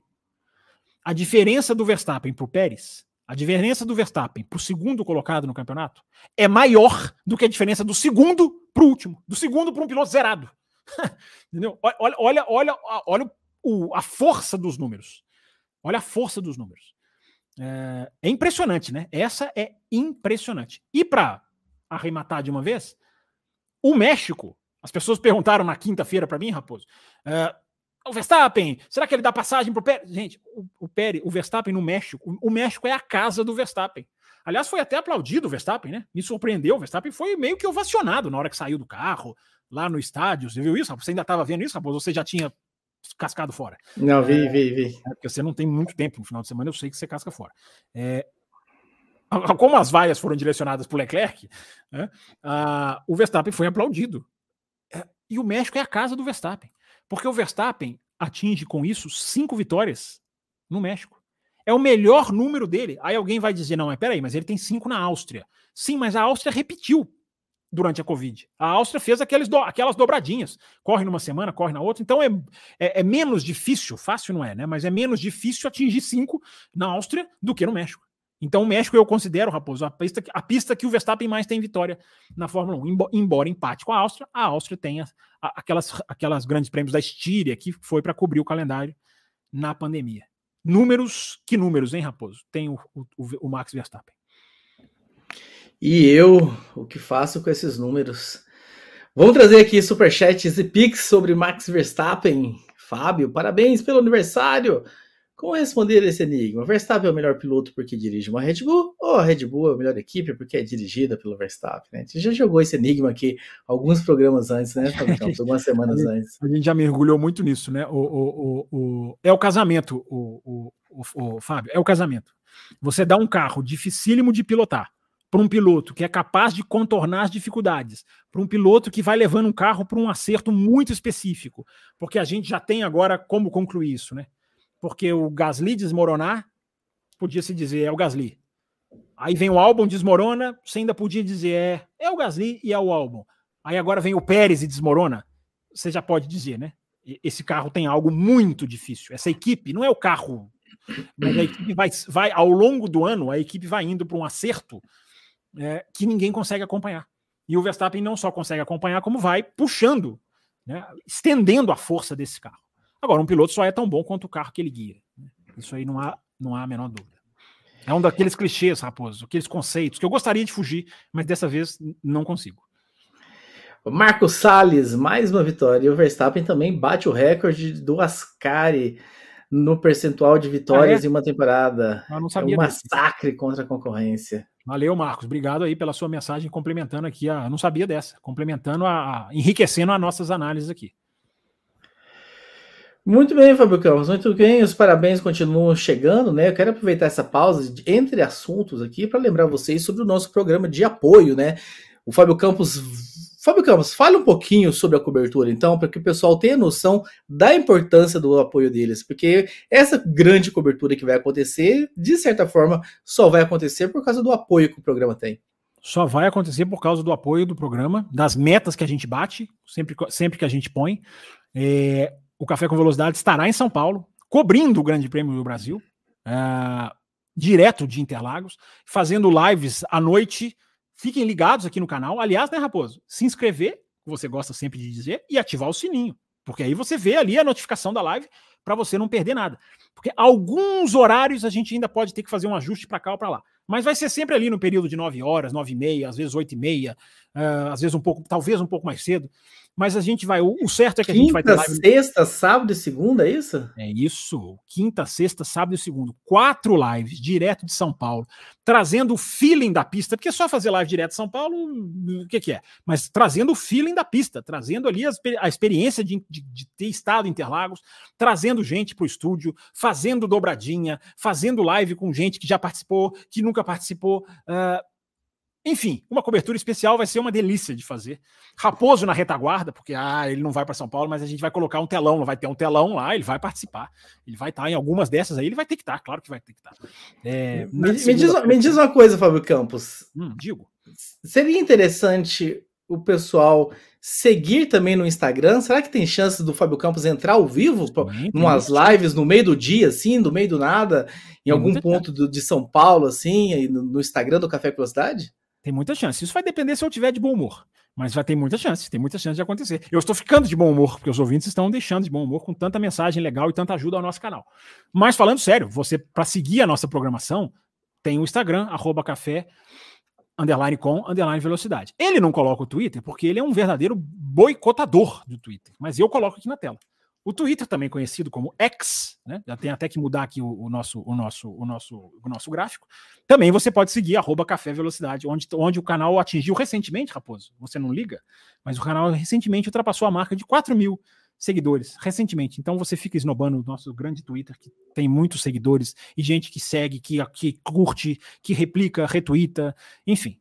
É, então, por isso a importância do seu apoio. Se você quiser, você tem programas que a gente vai fazer lá de lá, e a gente vai fazer eh, vídeos exclusivos para os grupos de WhatsApp, a gente vai fazer vídeos para os membros da faixa premium. Então é aquele negócio, né, Raposo? Tem as quatro faixas para quem quiser. A Cappuccino, desculpa, a Café com Leite já te dá acesso ao grupo de WhatsApp. A Cappuccino, que você já tem daqui a pouco, programa extra, a live dos apoiadores. Daqui a pouquinho tem Braseiro na área, tem Clinton Brito chegando aí, grande Clinton Brito. Segunda-feira que vem vai ter programa extra também? Não sei, Raposo, porque aí a logística eu não sei se vai permitir. Aí, aí tem a questão técnica do estúdio. É, tô, eu tô tentando te colocar no meio lá. Vamos ver, vamos ver. Fiquem ligados. A gente, te, a gente faz uma live especial depois pós-GP do Brasil. Só não vou prometer porque lá na correria e fazendo o programa numa condição técnica completamente diferente, é, eu, eu, não sei se tem, se terá como. Mas enfim, Aposto, para a gente voltar para o assunto Fórmula 1, as quatro faixas de apoio, café com leite, cappuccino, programas extras, uh, a faixa extra forte, F, a sorteio da F1 TV e a faixa premium, que te dá o direito de estar tá aqui na bancada com a gente, te dá um grupo exclusivo, te dá sorteio de miniaturas, e deu dois ingressos para dois felizardos do Grande Prêmio do Brasil deste ano. Vamos lá, Raposo, vamos, vamos seguir. Vamos lá, Fábio Campos. Já estamos com uma hora e 14 minutos. Eu vou atender agora que os outros pics e superchats que chegaram, que vai ter assunto para a gente falar e discutir sobre eles. Vou pegar a Camila lá no comecinho, Camila Reis do Amaral, ultrapassagem do Norris, Masterclass sobre o George. Vocês acham que essa corrida foi a melhor das ultrapassagens da, de ultrapassagens da temporada? É uma boa pergunta. Eu acho que não, porque eu acho que as ultrapassagens de. Eu acho que Silverstone teve ótimas ultrapassagens. É, eu acho que Monza foi a corrida mais rica de ultrapassagens, até pela dificuldade delas. Eu não acho que foi a melhor, mas foi uma boa, foi uma corrida de, de, de, ultrapassagens bonita, sim. A gente teve do Norris com o Russell, a gente teve do Ricardo com o Norris, a gente teve essa que ela cita aqui do. do ah, não, do Ricardo com do Norris que ela cita é, é, é, é aquela coloca aqui, é porque ela mandou no grupo a foto do Hamilton sobre o Leclerc, né? E a do Hamilton sobre o Leclerc também é legal, porque vai, na, vai, vai ali com a roda na grama, né? É, então teve, teve sim, teve manobras bem, bem legais de se assistir. Onde o DRS é neutralizado. Tá aqui, Fabicão, está aqui, ó. Pix de ontem que o Fábio ficou devendo. Opinião e análise de vocês sobre a ultrapassagem do Lewis no Charles. Para mim foi a mais corajosa ultrapassagem que eu já vi um piloto fazer. Como é que eu fiquei devendo se essa ultrapassagem aconteceu depois da live? eu fiquei devendo. É, mas enfim, tá aqui. É, opinião e análise. Obrigado, Camila. É, é, justamente isso, né? Essa ultrapassagem que eu estava dizendo. Ela é muito legal porque ela, ela aonde tem o aonde o DRS é neutralizado, no caso do México pela ausência do ar, como o Carlos colocou aqui, se não me engano foi o Carlos que colocou aqui na quinta-feira e aconteceu aquilo, né? uh, menos ar, menos efeito do DRS, então a gente tem até menos ultrapassagens, mas normalmente, claro que tudo não é, não é, não é cientificamente comprovado, mas na maioria das vezes dá ultrapa menos ultrapassagens, mas ultrapassagens mais legais, como essa do Lewis sobre o Hamilton. Muito bem, Fábio Campos. O Amarildo mandou aqui o que esperar do Ricardo, que agora está confiante. E o que podemos esperar do Piastri ano que vem, visto que tem sofrido muito para acompanhar o ritmo do Norris este ano? Felicidades ao CV, obrigado sempre. Para a gente falar um pouco mais do Ricardo, da AlphaTauri como um todo, Fábio Campos, enfim, a gente falou no começo que a gente ia falar sobre o Ricardo e quero ouvi-lo falar. Enfim, eu vi um Tsunoda progredindo muito fortemente, não fosse o acidente, né? A gente pode discutir o acidente do Tsunoda também. Tem até pergunta aqui, ó, Pix. E o Tsunoda tem a carreira cativa pelo menos até 2026? Pessoal perguntando do Tsunoda para a gente falar um Eu pouquinho da AlphaTauri, então. Esterzinha, nossa Esterzinha sempre cravando, né? Sempre cravando na ferida.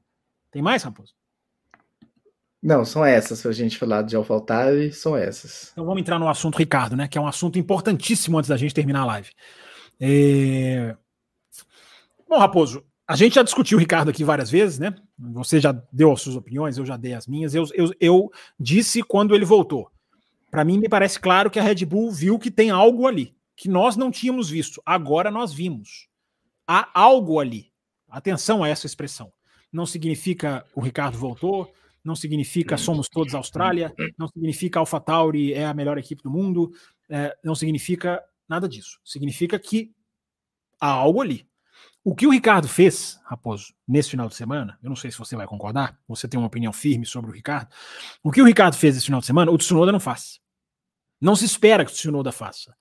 Mesmo o Tsunoda fazendo um bom ano, que ele tem feito um bom ano, esse tipo de pico ele não atinge. Eu não espero que ele atinja. Ele pode me, me, me, me, me calar em Interlagos. Pode ir lá e cravar a quarta colocação no grid de Interlagos.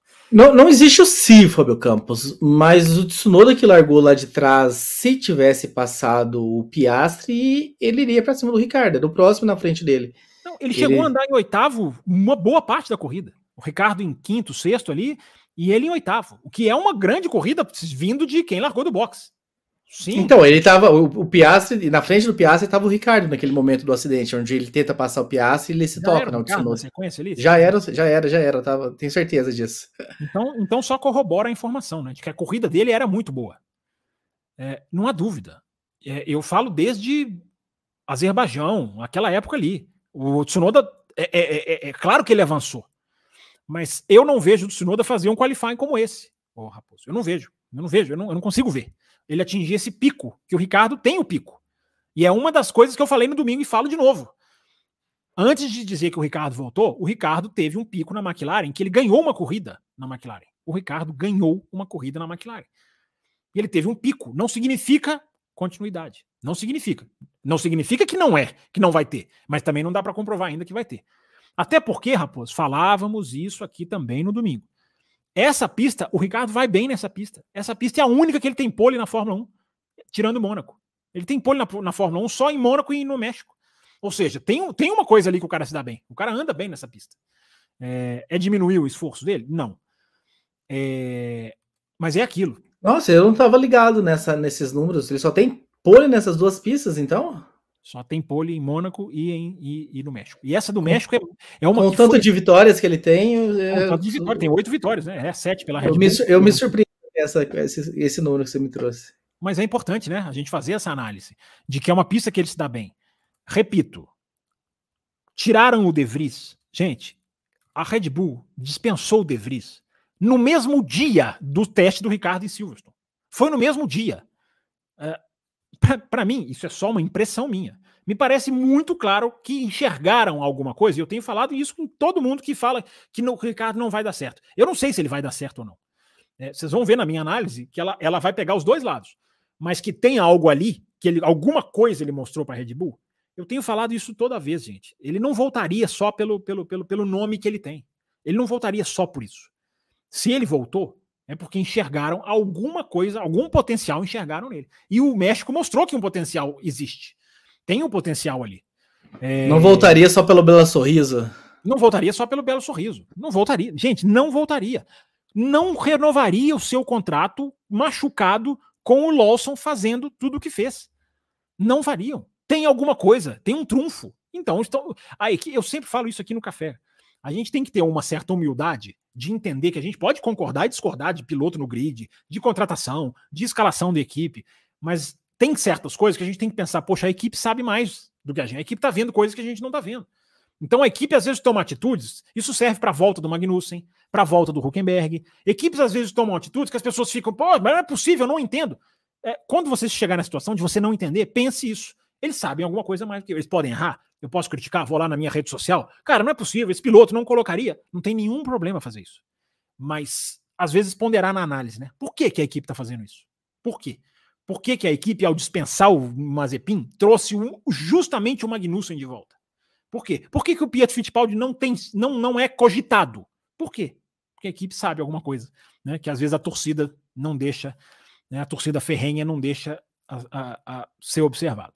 Então, Raposo, vamos Aliás, continuar... Pietro que foi confirmado na Indy, né? Talvez é bom a gente não piloto, se piloto, sim, piloto titular do, do, campeonato completo na Hall. Olha, vai passar dificuldade lá, viu? Vai passar dificuldade lá, né? Lá né? não é não é molezinha não. É, mas enfim, vamos, vamos ver se vamos ver se ele tem. Né? Eu sempre falei, para mim não, nunca foi piloto de Fórmula 1, mas da Indy, quem sabe? Pode ser que, que se dê bem lá, tomara que dê. E o que, que explica, Fábio Campos, voltando para o Fotauro e para o Ricardo, esse belo desempenho? É a altitude? O que, que se casou nesse tanto de variáveis que a gente está tentando decifrar sobre o México, da, da, da, equipe ter andado tão bem? Ô, Raposo, a, a, a, Honda sempre andou bem na altitude. A Honda sempre andou bem na altitude. Por isso, que o, por isso que o Verstappen tem cinco vitórias lá, que eu acabei de dizer. Se o Verstappen tem cinco vitórias lá, gente, o domínio da Red Bull está acontecendo há quanto tempo? Há dois anos. Ou seja, ele tem três vitórias lá da época que não era domínio da Red Bull. Não era.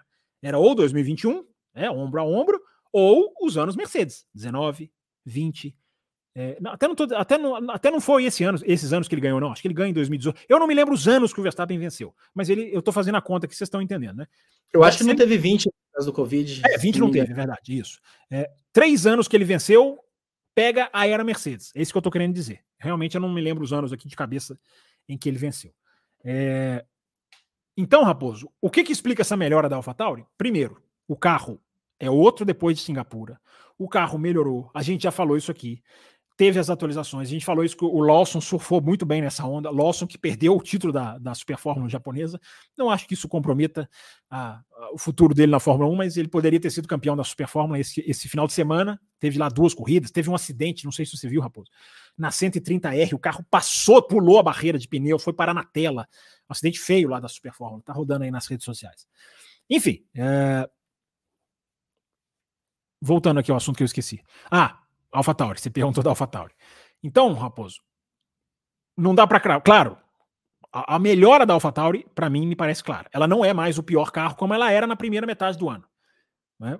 Não é. Agora, há o fator México, que eu não espero que seja, seja repetido em Interlagos, embora Interlagos tenha uma certa altitude, né? Tem um terço da altitude do México, mas é uma, uma das maiores altitudes da Fórmula 1. É, então, pode, podem andar bem aqui. Por que, que a Honda sempre andou bem na altitude? Porque a Honda fabrica motor para jato, né? motor de avião. Tem jatos lá com, a, com, a, com, a, com, a, com o motor lá pintado, não, não é turbina. Eu falei turbina aqui me corrigiram. Mas escrito lá Honda. Então, é o motor, eu, e eu li sobre isso há um, dois anos atrás. Quando você faz um motor de avião, você tem que desenhar as lâminas da hélice, as lâminas do, da, da, turbina, assim, lá dentro, é, projetar pensando no ar rarefeito porque a interação com as moléculas do ar são diferentes na superfície, na, na pista e no ar, bem diferentes. Então isso dá o que? Know-how, né? Dá expertise para uma empresa. Então a Honda fazer, Raposo Ri, a Honda fazer um motor de avião para aviões. Eu sempre, eu sempre, lembro do Diogo Gomes, desses ingleses necessários. Ah, o, que é mais? Sempre quando eu lembro de Diogo Gomes, eu, aliás, é dia de, de louvá-lo, porque também faz parte da história, né? Sim. Né? anos do café, muitos anos aqui também com a gente. E o Diogo Gomes sempre dizia, né? O que a mais? Essa equipe tem um que a mais, esse piloto tem um que a mais. Eu, eu sempre perguntava para ele o que é o que? É, não sei o que é o que, só ele para explicar. grande abraço para o Diogo Gomes, nosso representante do Nordeste aí no, no canal. É, então, Raposo, a equipe tem, esse, é, tem essa vantagem. Não é que isso decide o jogo, mas a Ferrari sofre na altitude. Não tem, ela, ela não tem essa expertise ou, ou know-how, se você quiser falar. Ela não tem. Ela ou tem. O que é mais? a gente, o que a mais? A gente falou no domingo ou na quinta, já não me lembro. É, o turbo da Ferrari é menor. E o turbo é muito necessário no, na altitude, porque o ar é rarefeito. Então o turbo, turbo compressor, né, como é o nome, ele tem que trabalhar mais na altitude para cobrir o ar rarefeito. Então quem tem um turbo menor, que é o caso da, da Ferrari, normalmente sofre mais. É, então, Raposo, dei toda essa volta para dizer que esse é um dos motivos. Há o casamento com a pista. O Ricardo foi muito bem no treino 1, no treino 2, no treino 3, no qualifying, na corrida. Ele, ele, ele, ele, ele é linear nesse final de semana. Nesse final de semana ele é linear. Mas, Raposo, para matar a questão do Ricardo, já falei de 2021, é um pico que ele teve. Moderação com o Ricardo, tá, gente? Com aquele Ricardo voltou. Até porque, Raposo, aquele Ricardo, na minha opinião, lançaria o carro para ultrapassar na última volta aquele, aquele Ricardo embutido atrás do Russell, aquele Ricardo dos velhos tempos, lançaria o carro em uma daquelas curvas na última volta. Isso eu fiquei com a clara sensação. Né? Esse, esse não é aquele Ricardo ainda, porque aquele Ricardo não, não alivia. Ele, ele jogaria o carro para cima do Russell, não, não de maneira atabalhoada, porque ele nunca foi disso. É, mensagem aqui do nosso Carlos Raposo, lê aí. Membro por 19 meses. Olha que legal. Logo hoje. O Ricardo termina a corrida embutido no Russell. Se tem mais duas voltas, acho que ele passava. Pois é, Carlão. Se ele se tem, se é o Ricardo dos velhos tempos, e é claro que eu estou falando isso aqui quase como uma brincadeira, porque né, não é o Ricardo dos velhos tempos e nem acho que seria. É, nem sei se voltará a ser, mas o Ricardo dos velhos tempos não passaria a última volta embutido atrás do Russell como passou. Alguma coisa ele traria. É, tem uma coisa, Raposo, muito interessante também antes da gente terminar. É, primeiro. Terminar, tem um monte de pix e superchat pra Ah, que maravilha. Então a gente estende mais um pouco. É, mas então, só para só só matar o assunto: o peso dos pontos para AlphaTauri, que sai de último para oitava colocação no Mundial de Construtores. Olha, olha só, só pula duas equipes. É mais ou menos uns 20 milhões de dólares. Foi dito na Sky Sports que os caras ganham nessa daí. O Karun Shandok falou isso na transmissão. É mais ou menos uns 20 milhões de dólares que vale isso aí. Olha, olha o tamanho, né? Olha o peso. Claro, tem, tem jogo para ser jogado ainda, mas tá ali. Ela saiu. Ela tinha dois pontos há pouco tempo atrás e as outras com nove, com dez. Era uma coisa assim, quase imbuscável. Buscaram, buscaram. Então, então, então com pontos aí. Uma frase do Ricardo muito importante. Imbuscável? Eu tô falando que a cada programa você, você surge com as palavras novas. Imbuscável foi nova mesmo. Essa não existe no dicionário, não. Uma coisa que não se dá para buscar seria uma coisa imbuscável? Será que eu inventei palavra? Meu Deus, hein? Que, que, que, que, não faz um aniversário de 16 anos, né? Mas, Raposo, é, para concluir o raciocínio aqui, você me interrompe, depois eu fico. Agora eu custo a retomar aqui. É, ah, uma frase que o Ricardo disse. Definitivamente, a entrada de curva está melhor quando o Ricardo fala isso, com toda a moderação que eu estou pedindo para vocês terem, mas se o Ricardo, se, se, se, for efetivo isso, é o grande problema que o matou, entre aspas, na McLaren, era, era o tal da entrada de curva. Se ele resolveu esse problema, pode-se esperar mais dele, mas repito, eu estou me baseando numa frase dele. Vamos averiguar isso aí, para que a quantas anda, a que lado vai. E aquilo que eu digo, né, Raposo? Quando me perguntaram um dia lá atrás qual seria a sua dupla para AlphaTauri, eu disse: a minha dupla seria Lawson e Ricardo. E mantenho, e, e sublinho, e reforço, e rubrico, e, e, e reconheço firme em cartório. Porque para mim me parece, não sei qual seria a sua, Raposo. Ou se você muda de opinião com esse GP do México, mas a minha dupla desde lá de trás era Lawson e Ricardo. Porque o Tsunoda, como escreveu aqui a nossa. Foi a Esther ou foi a Isabela? Uma das duas. Esther. Foi a Esther. O Tsunoda está lá muito mais por cadeira cativa, embora esteja fazendo um ótimo ano uma coisa não exclui a outra. Põe de novo aqui, Raposo. Espera aí, o que, que ela falou? Você coloca aqui, eu não dá tempo de eu ler. Esses neologismos são ótimos. Acho que seria inalcançável. Não, inalcançável existe. Eu só não sei se a outra existe. Eu acho que não, né, Esther? Esther sabe tudo aí. Fábio Campos está inspirado hoje, diversos neologismos. É, eu 16 anos, gente. A gente está aqui, feliz por vocês estarem aqui, cedendo um tempinho de vocês. Então vamos, Raposo, vamos matar os pics aí pra gente, pra gente encerrar. Luiz Cláudio. Começa a me mandar mensagem aqui daqui a pouco. Luiz Cláudio, Fábio, que explica os pneus médios do Hamilton terem durado tanto? Ah, tem uma explicação para isso, Luiz Cláudio. Tem uma explicação para isso, cara. Tem uma explicação para isso que eu apurei. É, sabe por que, que os médios do Hamilton duraram tanto? Inclusive o Raposo deve ter, eu não sei se ele ouviu essa informação, porque foi dada na Sky Sports. tive que, aí não tive que ir atrás nem nada. Mas depois é que eu entendi. Os pilotos, Luiz Cláudio, ótima pergunta essa sua. Ótima, coisa que não, dá, não dava para passar o programa sem, sem esclarecer. Por que a gente tem altitude no México, Luiz Cláudio? Por tudo aquilo que a gente falou na quinta e no domingo, do que sofre o freio, do que sofre o pneu, porque ele tem que pagar a conta, porque a asa funciona menos, porque tem menos ar. Então a aderência vai mais no pneu. Por tudo isso, principalmente pelos motores que têm que ser refrigerados, eu mostrei aqui no domingo a foto do carro da Aston Martin com tantas aberturas na carenagem, por todo esse conjunto de análise que a gente fez aqui, o Luiz Cláudio, os pilotos estavam tendo, e aí entra a transmissão da Sky, foi revelado na transmissão, de que os pilotos estavam levantando o pé 200 metros antes da freada. 200, gente, 200 metros é muita, é muito tempo para você frear antes, para você soltar o acelerador antes da curva chegar. Lembra, Raposo, lá na reta oposta? Os caras freiam na placa de 50 quase. A gente fica ali, é bem na nossa frente. É, os caras levantando o pé, faltando 200 metros para a curva chegar. Isso é o lift and coast, né, como eles dizem em inglês. Isso é, o, isso é o poupar. Isso é o cuidar de freio, cuidar de motor, não forçar. Isso aconteceu tanto, e aí foi o que eu peguei depois, Luiz Cláudio. Os pilotos estavam cuidando tanto do equipamento que os pneus tiveram a vida facilitada.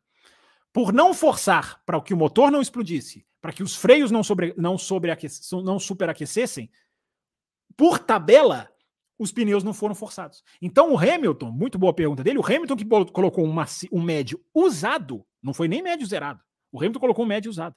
E deu certo para ele. Ele conseguiu segurar. Deu certo para o Russell, embora menos. Deu muito certo para o Norris. O Norris para na 33 também, uma volta antes da bandeira vermelha, uh, já, com, já com safety car virtual. E vai até o final também com médios. Uh, o médio funcionou para todo mundo. O Albon pontua, correndo com, com amarelo. Então, Luiz Cláudio, a explicação é essa porque o pessoal foi atrás, poupando equipamento, os pneus, por tabela, foram poupados. Ainda sobre o Hamilton, Carlos Eduardo Ferreira, acho importante dizer que o Hamilton está fazendo um campeonato excelente com o carro que tem. Ontem mostrou como poupar pneu e ser rápido. A prova é a melhor volta na última. A prova, a prova disso, é a prova de que ele foi bem, é a melhor volta que ele fez na última volta. Exatamente isso. Muito boa análise, Carlos. Eu até, até falei na abertura do programa, né? Como que o Hamilton tá andando. Como, gente, como que o Hamilton subiu, não vou nem dizer como que o Hamilton tá andando, como que o Hamilton subiu com esse carro, com esse carro, é, no, nessa parte final do campeonato. Como que ele tá extraindo, como que ele está fazendo provas muito bem feitas, até mesmo com a desclassificação. Enfim, em Austin tinha aquela questão, o carro mais baixo tem uma influência, claro que tem uma influência na performance, mas não é só esse recorte. O Hamilton está andando muito bem. O que ele consegue extrair de ritmo, como o Carlos fala, de um pneu que não era o mais favorável, pelo menos teoricamente, embora acabou sendo pelas circunstâncias que eu acabei de explicar para o Luiz Cláudio, uh, o homem está andando muito, cara. O homem tá andando muito, muito mesmo. Realmente, ele tá, ele tá se colocando. Eu acho que o Norris na pista, se não tivesse tido problema, não sei de que o Raposo tá rindo. Será, será que eu inventei alguma palavra sem perceber de novo?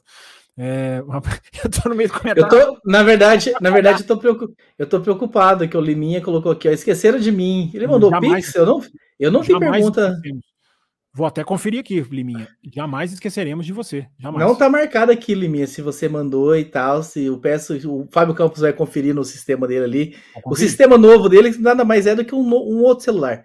Então ele fala: temos um sistema novo aqui, agora ele tá com dois celulares. Vai para São Paulo, poxa, né? Ora, bolas. É, o outro não tava funcionando nem GPS mais. É, então, Raposo, você me faz perder completamente o raciocínio. Mas é, eu estava dizendo sobre o Hamilton, né? Sobre como está andando bem, sobre como, como subiu com o carro. O Hamilton chegou, gente, 28 segundos à frente do Russell. Isso eu anotei aqui, eu estava até procurando aqui, ó. Ele chegou 28 segundos à frente do Russell, cara. Olha só, nós estamos falando do Russell, não é um piloto qualquer. Não é um piloto em crise, não é um, um filho de dono. Não, é o Russell, que também não está numa fase das melhores nesse finalzinho, mas, porém, contudo, todavia, no entanto, é o Russell e o Hamilton chegou 28 segundos à frente dele. Só para só se ter. Claro, o Russell teve uma corrida muito mais difícil, teve que lutar por posição, o Hamilton passou. Ah, mas o que eu estava dizendo, antes de você começar a, a chacoalhar e de rir, é de que o, o, o, Norris, se tivesse feito uma corrida normal, não tivesse tido o qualifying que teve, acho muito difícil que o Hamilton chegasse na frente dele. Mas é achismo meu, é só impressão. Tamanha força da McLaren e o Norris, que corridaça do Norris. Não sei se tem pergunta aí, Raposo, mas que corridaça do Norris, né? Vamos lá aqui para os outros superchats. O pessoal tá mandando mais. Eles não querem o brasileiro ah, que eles lá. Vão mandar isso aí. Eles vão mandar. Raposo vai, o, o, o brasileiro vai dormir de madrugada hoje. Fábio, a falta de ar e resfriamento dos motores pode trazer alguma sequela nestes motores para o Brasil? Pergunta do Carlos Eduardo Ferreira. É, Carlos, assim, primeiro que no motor usado no México não tem que ser necessariamente o motor que vai ser usado no Brasil. Né? Eles podem trocar, podem pegar um motor que foi usado no Catar, podem pegar um motor que foi usado em Suzuka. É aquilo, né? Eles, eles têm quatro motores para jogar, enquanto eles quando eles atingem essa marca, ou enquanto eles têm três, enfim, independente, eles podem usar da medida que eles que eles querem. Ah, essa pista vou com esse motor que está mais novo. Ó, essa aqui com atitude vou com esse motor que está mais velho. É, teoricamente não causa, não, não, teoricamente não causa, não acho que cause sequelas no, no motor, não. Porque se o motor é bem refrigerado se o motor não atinge picos de temperatura, ele não está sendo, digamos, lesado. Se ele sofre muito, ele pode. Um piloto que tem superaquecimento de motor, isso aconteceu com o Stroll, no ano retrasado ou no ano passado. Ele teve um superaquecimento no motor, isso afetou o motor dele nas corridas seguintes. Mas toda aquela abertura que tem nos carros, Carlos, é, eu acredito que refrigere o motor. Perde velocidade, perde potência, mas fazem a função, senão não estariam lá atrapalhando velocidade, atrapalhando potência elas cumprem a sua função. Aquela, aquelas aberturas que a gente colocou aqui no domingo, uma foto da Aston Martin, por exemplo, só para ilustrar. Muito bem, muito bem. O próximo da fila do Antônio Júnior. Mercedes em 2016 fez 765 pontos. A Red Bull já tem 731 e deve bater mais esse recorde que já teria batido se não fosse o Tcheco tão atrás do Max. É, aquela, aquilo que eu falei da pontuação do Verstappen para o Pérez é maior do que do Pérez para o último, é, é, impressionante, né? Dá essa dimensão, mais ou menos, como falou. O nosso. O nosso foi o Antônio, né? Que você colocou aí, Antônio Júnior. Carlos Eduardo Ferreira, Ferrari pediu isso no rádio para o Sainz Leclerc? Pediu o quê? O que, é que a gente estava falando? Peraí, ô, ô, Carlos, porque às vezes a gente vai mudando os assuntos aqui, vocês escrevem ali na, ouvindo a gente, e a gente, na hora que lê, já, já não lembra. Não, é, essa mensagem é de pouco tempo. Nós, nós estamos 16 anos mais velho, Carlos, do, do, dia que o programa começou. Mas essa mensagem é de seis minutos atrás, Fábio Campos. Ah, mas o que, que eu estava falando seis minutos atrás? Eu não lembro, não faço a menor ideia. Você fala tanto, Raposo, que eu fico eu me perco aqui, ó. Carlos, Carlos quebra as pernas da gente. Nas últimas, nos últimos momentos, Raposo, nós recebemos dois piques do Antônio, piques do José Leonildo, piques do Luiz Cláudio, piques do Fábio Júnior, piques da Esther. É, então, o do Rogério. Do Liminha, do Liminha, a minha preocupação é o Liminha. Do Liminha, deixa eu ver aqui. Vai, vai, vai colocando enquanto eu procuro aqui.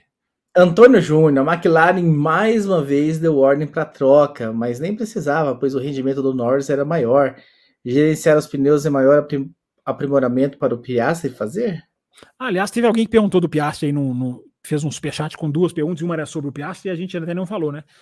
É, sim, o Piastri tem a, a grande, a grande, a clara né, dificuldade do Piastri é o, o, o gerenciamento de pneus o outro ouvinte perguntou, né, o que, que ele pode fazer, o que, que ele tem que fazer para. Pra... Gente, é, é, é, evolução natural. O cara está no primeiro ano dele de Fórmula 1. É, não vamos esperar que o cara já saiba tudo, já domine tudo, já, já, já, já seja né, supremo em tudo. Então, acho que faz parte, respondendo a, a pergunta do Antônio, e a outra que eu já não me lembro quem fez, mas que complementou com o Piastre, é, é, evolução natural, é aprendizado, é estudar as coisas, é mais simulador, como fez o Pérez, embora o Pérez não seja nenhum, nenhum estreante, mas mais simulador, é, é evolução natural. Gente. Parece muito clara a desvantagem dele na questão de poupar pneu. Parece não, é assumidamente claro, mas é, os picos dele no ano de estreia são muito mais indicativos do que os defeitos. Né? Os picos são muito mais, mais fortes. O Carlos Eduardo mandou um superchat aqui, ó, pra deixar o carro rolar antes das curvas. Do que que ele tá falando, hein? Do tô brincando, Carlos, eu tô ah, brincando. É pra ele mandar outro superchat. Eu tô brincando. Os caras descendo o superchat e o Raposo com essa, com essa ganância. Ah, é um rapaz ganancioso, ele quer mais, ele é um fominho. Ai, ai. É, eu, talvez seja esse rádio que entrou, por isso que eu tô na dúvida, o Carlos. Você até entrou o rádio na transmissão, talvez seja esse que você esteja se referindo. O negócio dos 200 metros antes da curva, né? É, é, o deixar o carro rolar. É isso mesmo. É justamente a análise que a gente está fazendo aqui do Luiz, que perguntou por que, que os pneus não tiveram a vida dificultada. Porque essas ordens estavam sendo transmitidas para os pilotos. É isso mesmo, tá vendo? Que a, a, a simbiose, rapaz, a simbiose com os ouvintes é, é sensacional. Né? Muito bem, Fábio Eu vou, eu vou deixar para semana que vem eu revelar sobre essa minha. Como que você falou? Você me chamou aí de. de... Ganancioso. Semana que vem a gente fala sobre a minha ganância. Meu Deus do céu. Vem, vem, ah, é, agradecer a todos que passaram por aqui. Uma hora e 41 minutos. Pessoal que são apoiadores da faixa Cappuccino Extra Forte e Premium. Daqui a pouco o Fábio Campos já manda o link lá no grupo, porque vai começar a transmissão junto com o Brasileiro e com Clinton Brito. Eu, infelizmente, não vou participar dessa, dessa, enfim, dessa transmissão ao vivo. Vou passar por uma cirurgia amanhã. Seis horas da manhã tenho que me internar, então o velhinho nada, precisa. Nada, não assusta os nossos ouvintes, Raposo. É, nada, é, um, é um procedimento, mas é um procedimento né, de, de, de, de remoção aqui de uma pinta, Sim. né, Raposo? Uma coisa assim que não é nada, não é nada, não é nada grave. Exatamente. Vai então, ficar tudo bem. Exatamente. Então, deixo vocês com o pessoal que vai assistir, né, os apoiadores, com o Fábio Campos. Clinton Brito me representa lá em Clinton Brito. É, Coloca a ordem na, nas coisas lá nessa live extra da madrugada, junto com o Brasileiro. Agradecendo a todos que estiveram por aqui, agradecendo a todos que mandaram os parabéns. A gente fica muito feliz com as felicitações de vocês. Vocês que vão estar acompanhando o programa no gravado, ao, no YouTube, né? Não sei se vai para o Spotify, para o Deezer, porque os programas não estão indo mais para o áudio. Mas todos. Mas o pessoal que vai, enfim, ouvir, manda também os parabéns nas redes sociais para a gente ao longo da semana, porque a gente gosta de ler também. O aniversário, aliás, oficial é amanhã, é dia 31. Então, quem mandou hoje precisa mandar amanhã também nos grupos de WhatsApp e tudo mais, que é o dia 31, que é o dia oficial. Então, um abraço a todos. Finalizando aqui mais uma transmissão pessoal só, que é do. Só um recadinho, ô, ô, Liminha, eu tô andando aqui, desde que o Raposo está encerrando o programa aqui, não achei a sua mensagem, tá? Reenvia para nós que a gente na quinta-feira a gente a gente lê aqui. Não, não, não achei mesmo. Assim, peço desculpa às vezes pelo volume aqui, talvez eu não tenha visto, mas não esquecemos de você não, Liminha. Procurei, procurei aqui realmente não achei. Muito bem, muito bem. Abraço a todos que estão me falando aqui. Boa cirurgia, desejando. Muito obrigado pelas enfim, por todas as energias positivas. E segunda-feira, segunda-feira que vem, não, quinta-feira eu fui convocado né, a participar via telão das lives de São Paulo. Então, ao longo da semana, nós estamos de volta na cobertura oficial do Grande Prêmio do Brasil. Próxima live, tirando essa agora, que é a dos apoiadores, começa daqui a pouquinho, já estaremos direto de São Paulo. Começa a nossa cobertura, Raposo. Exatamente.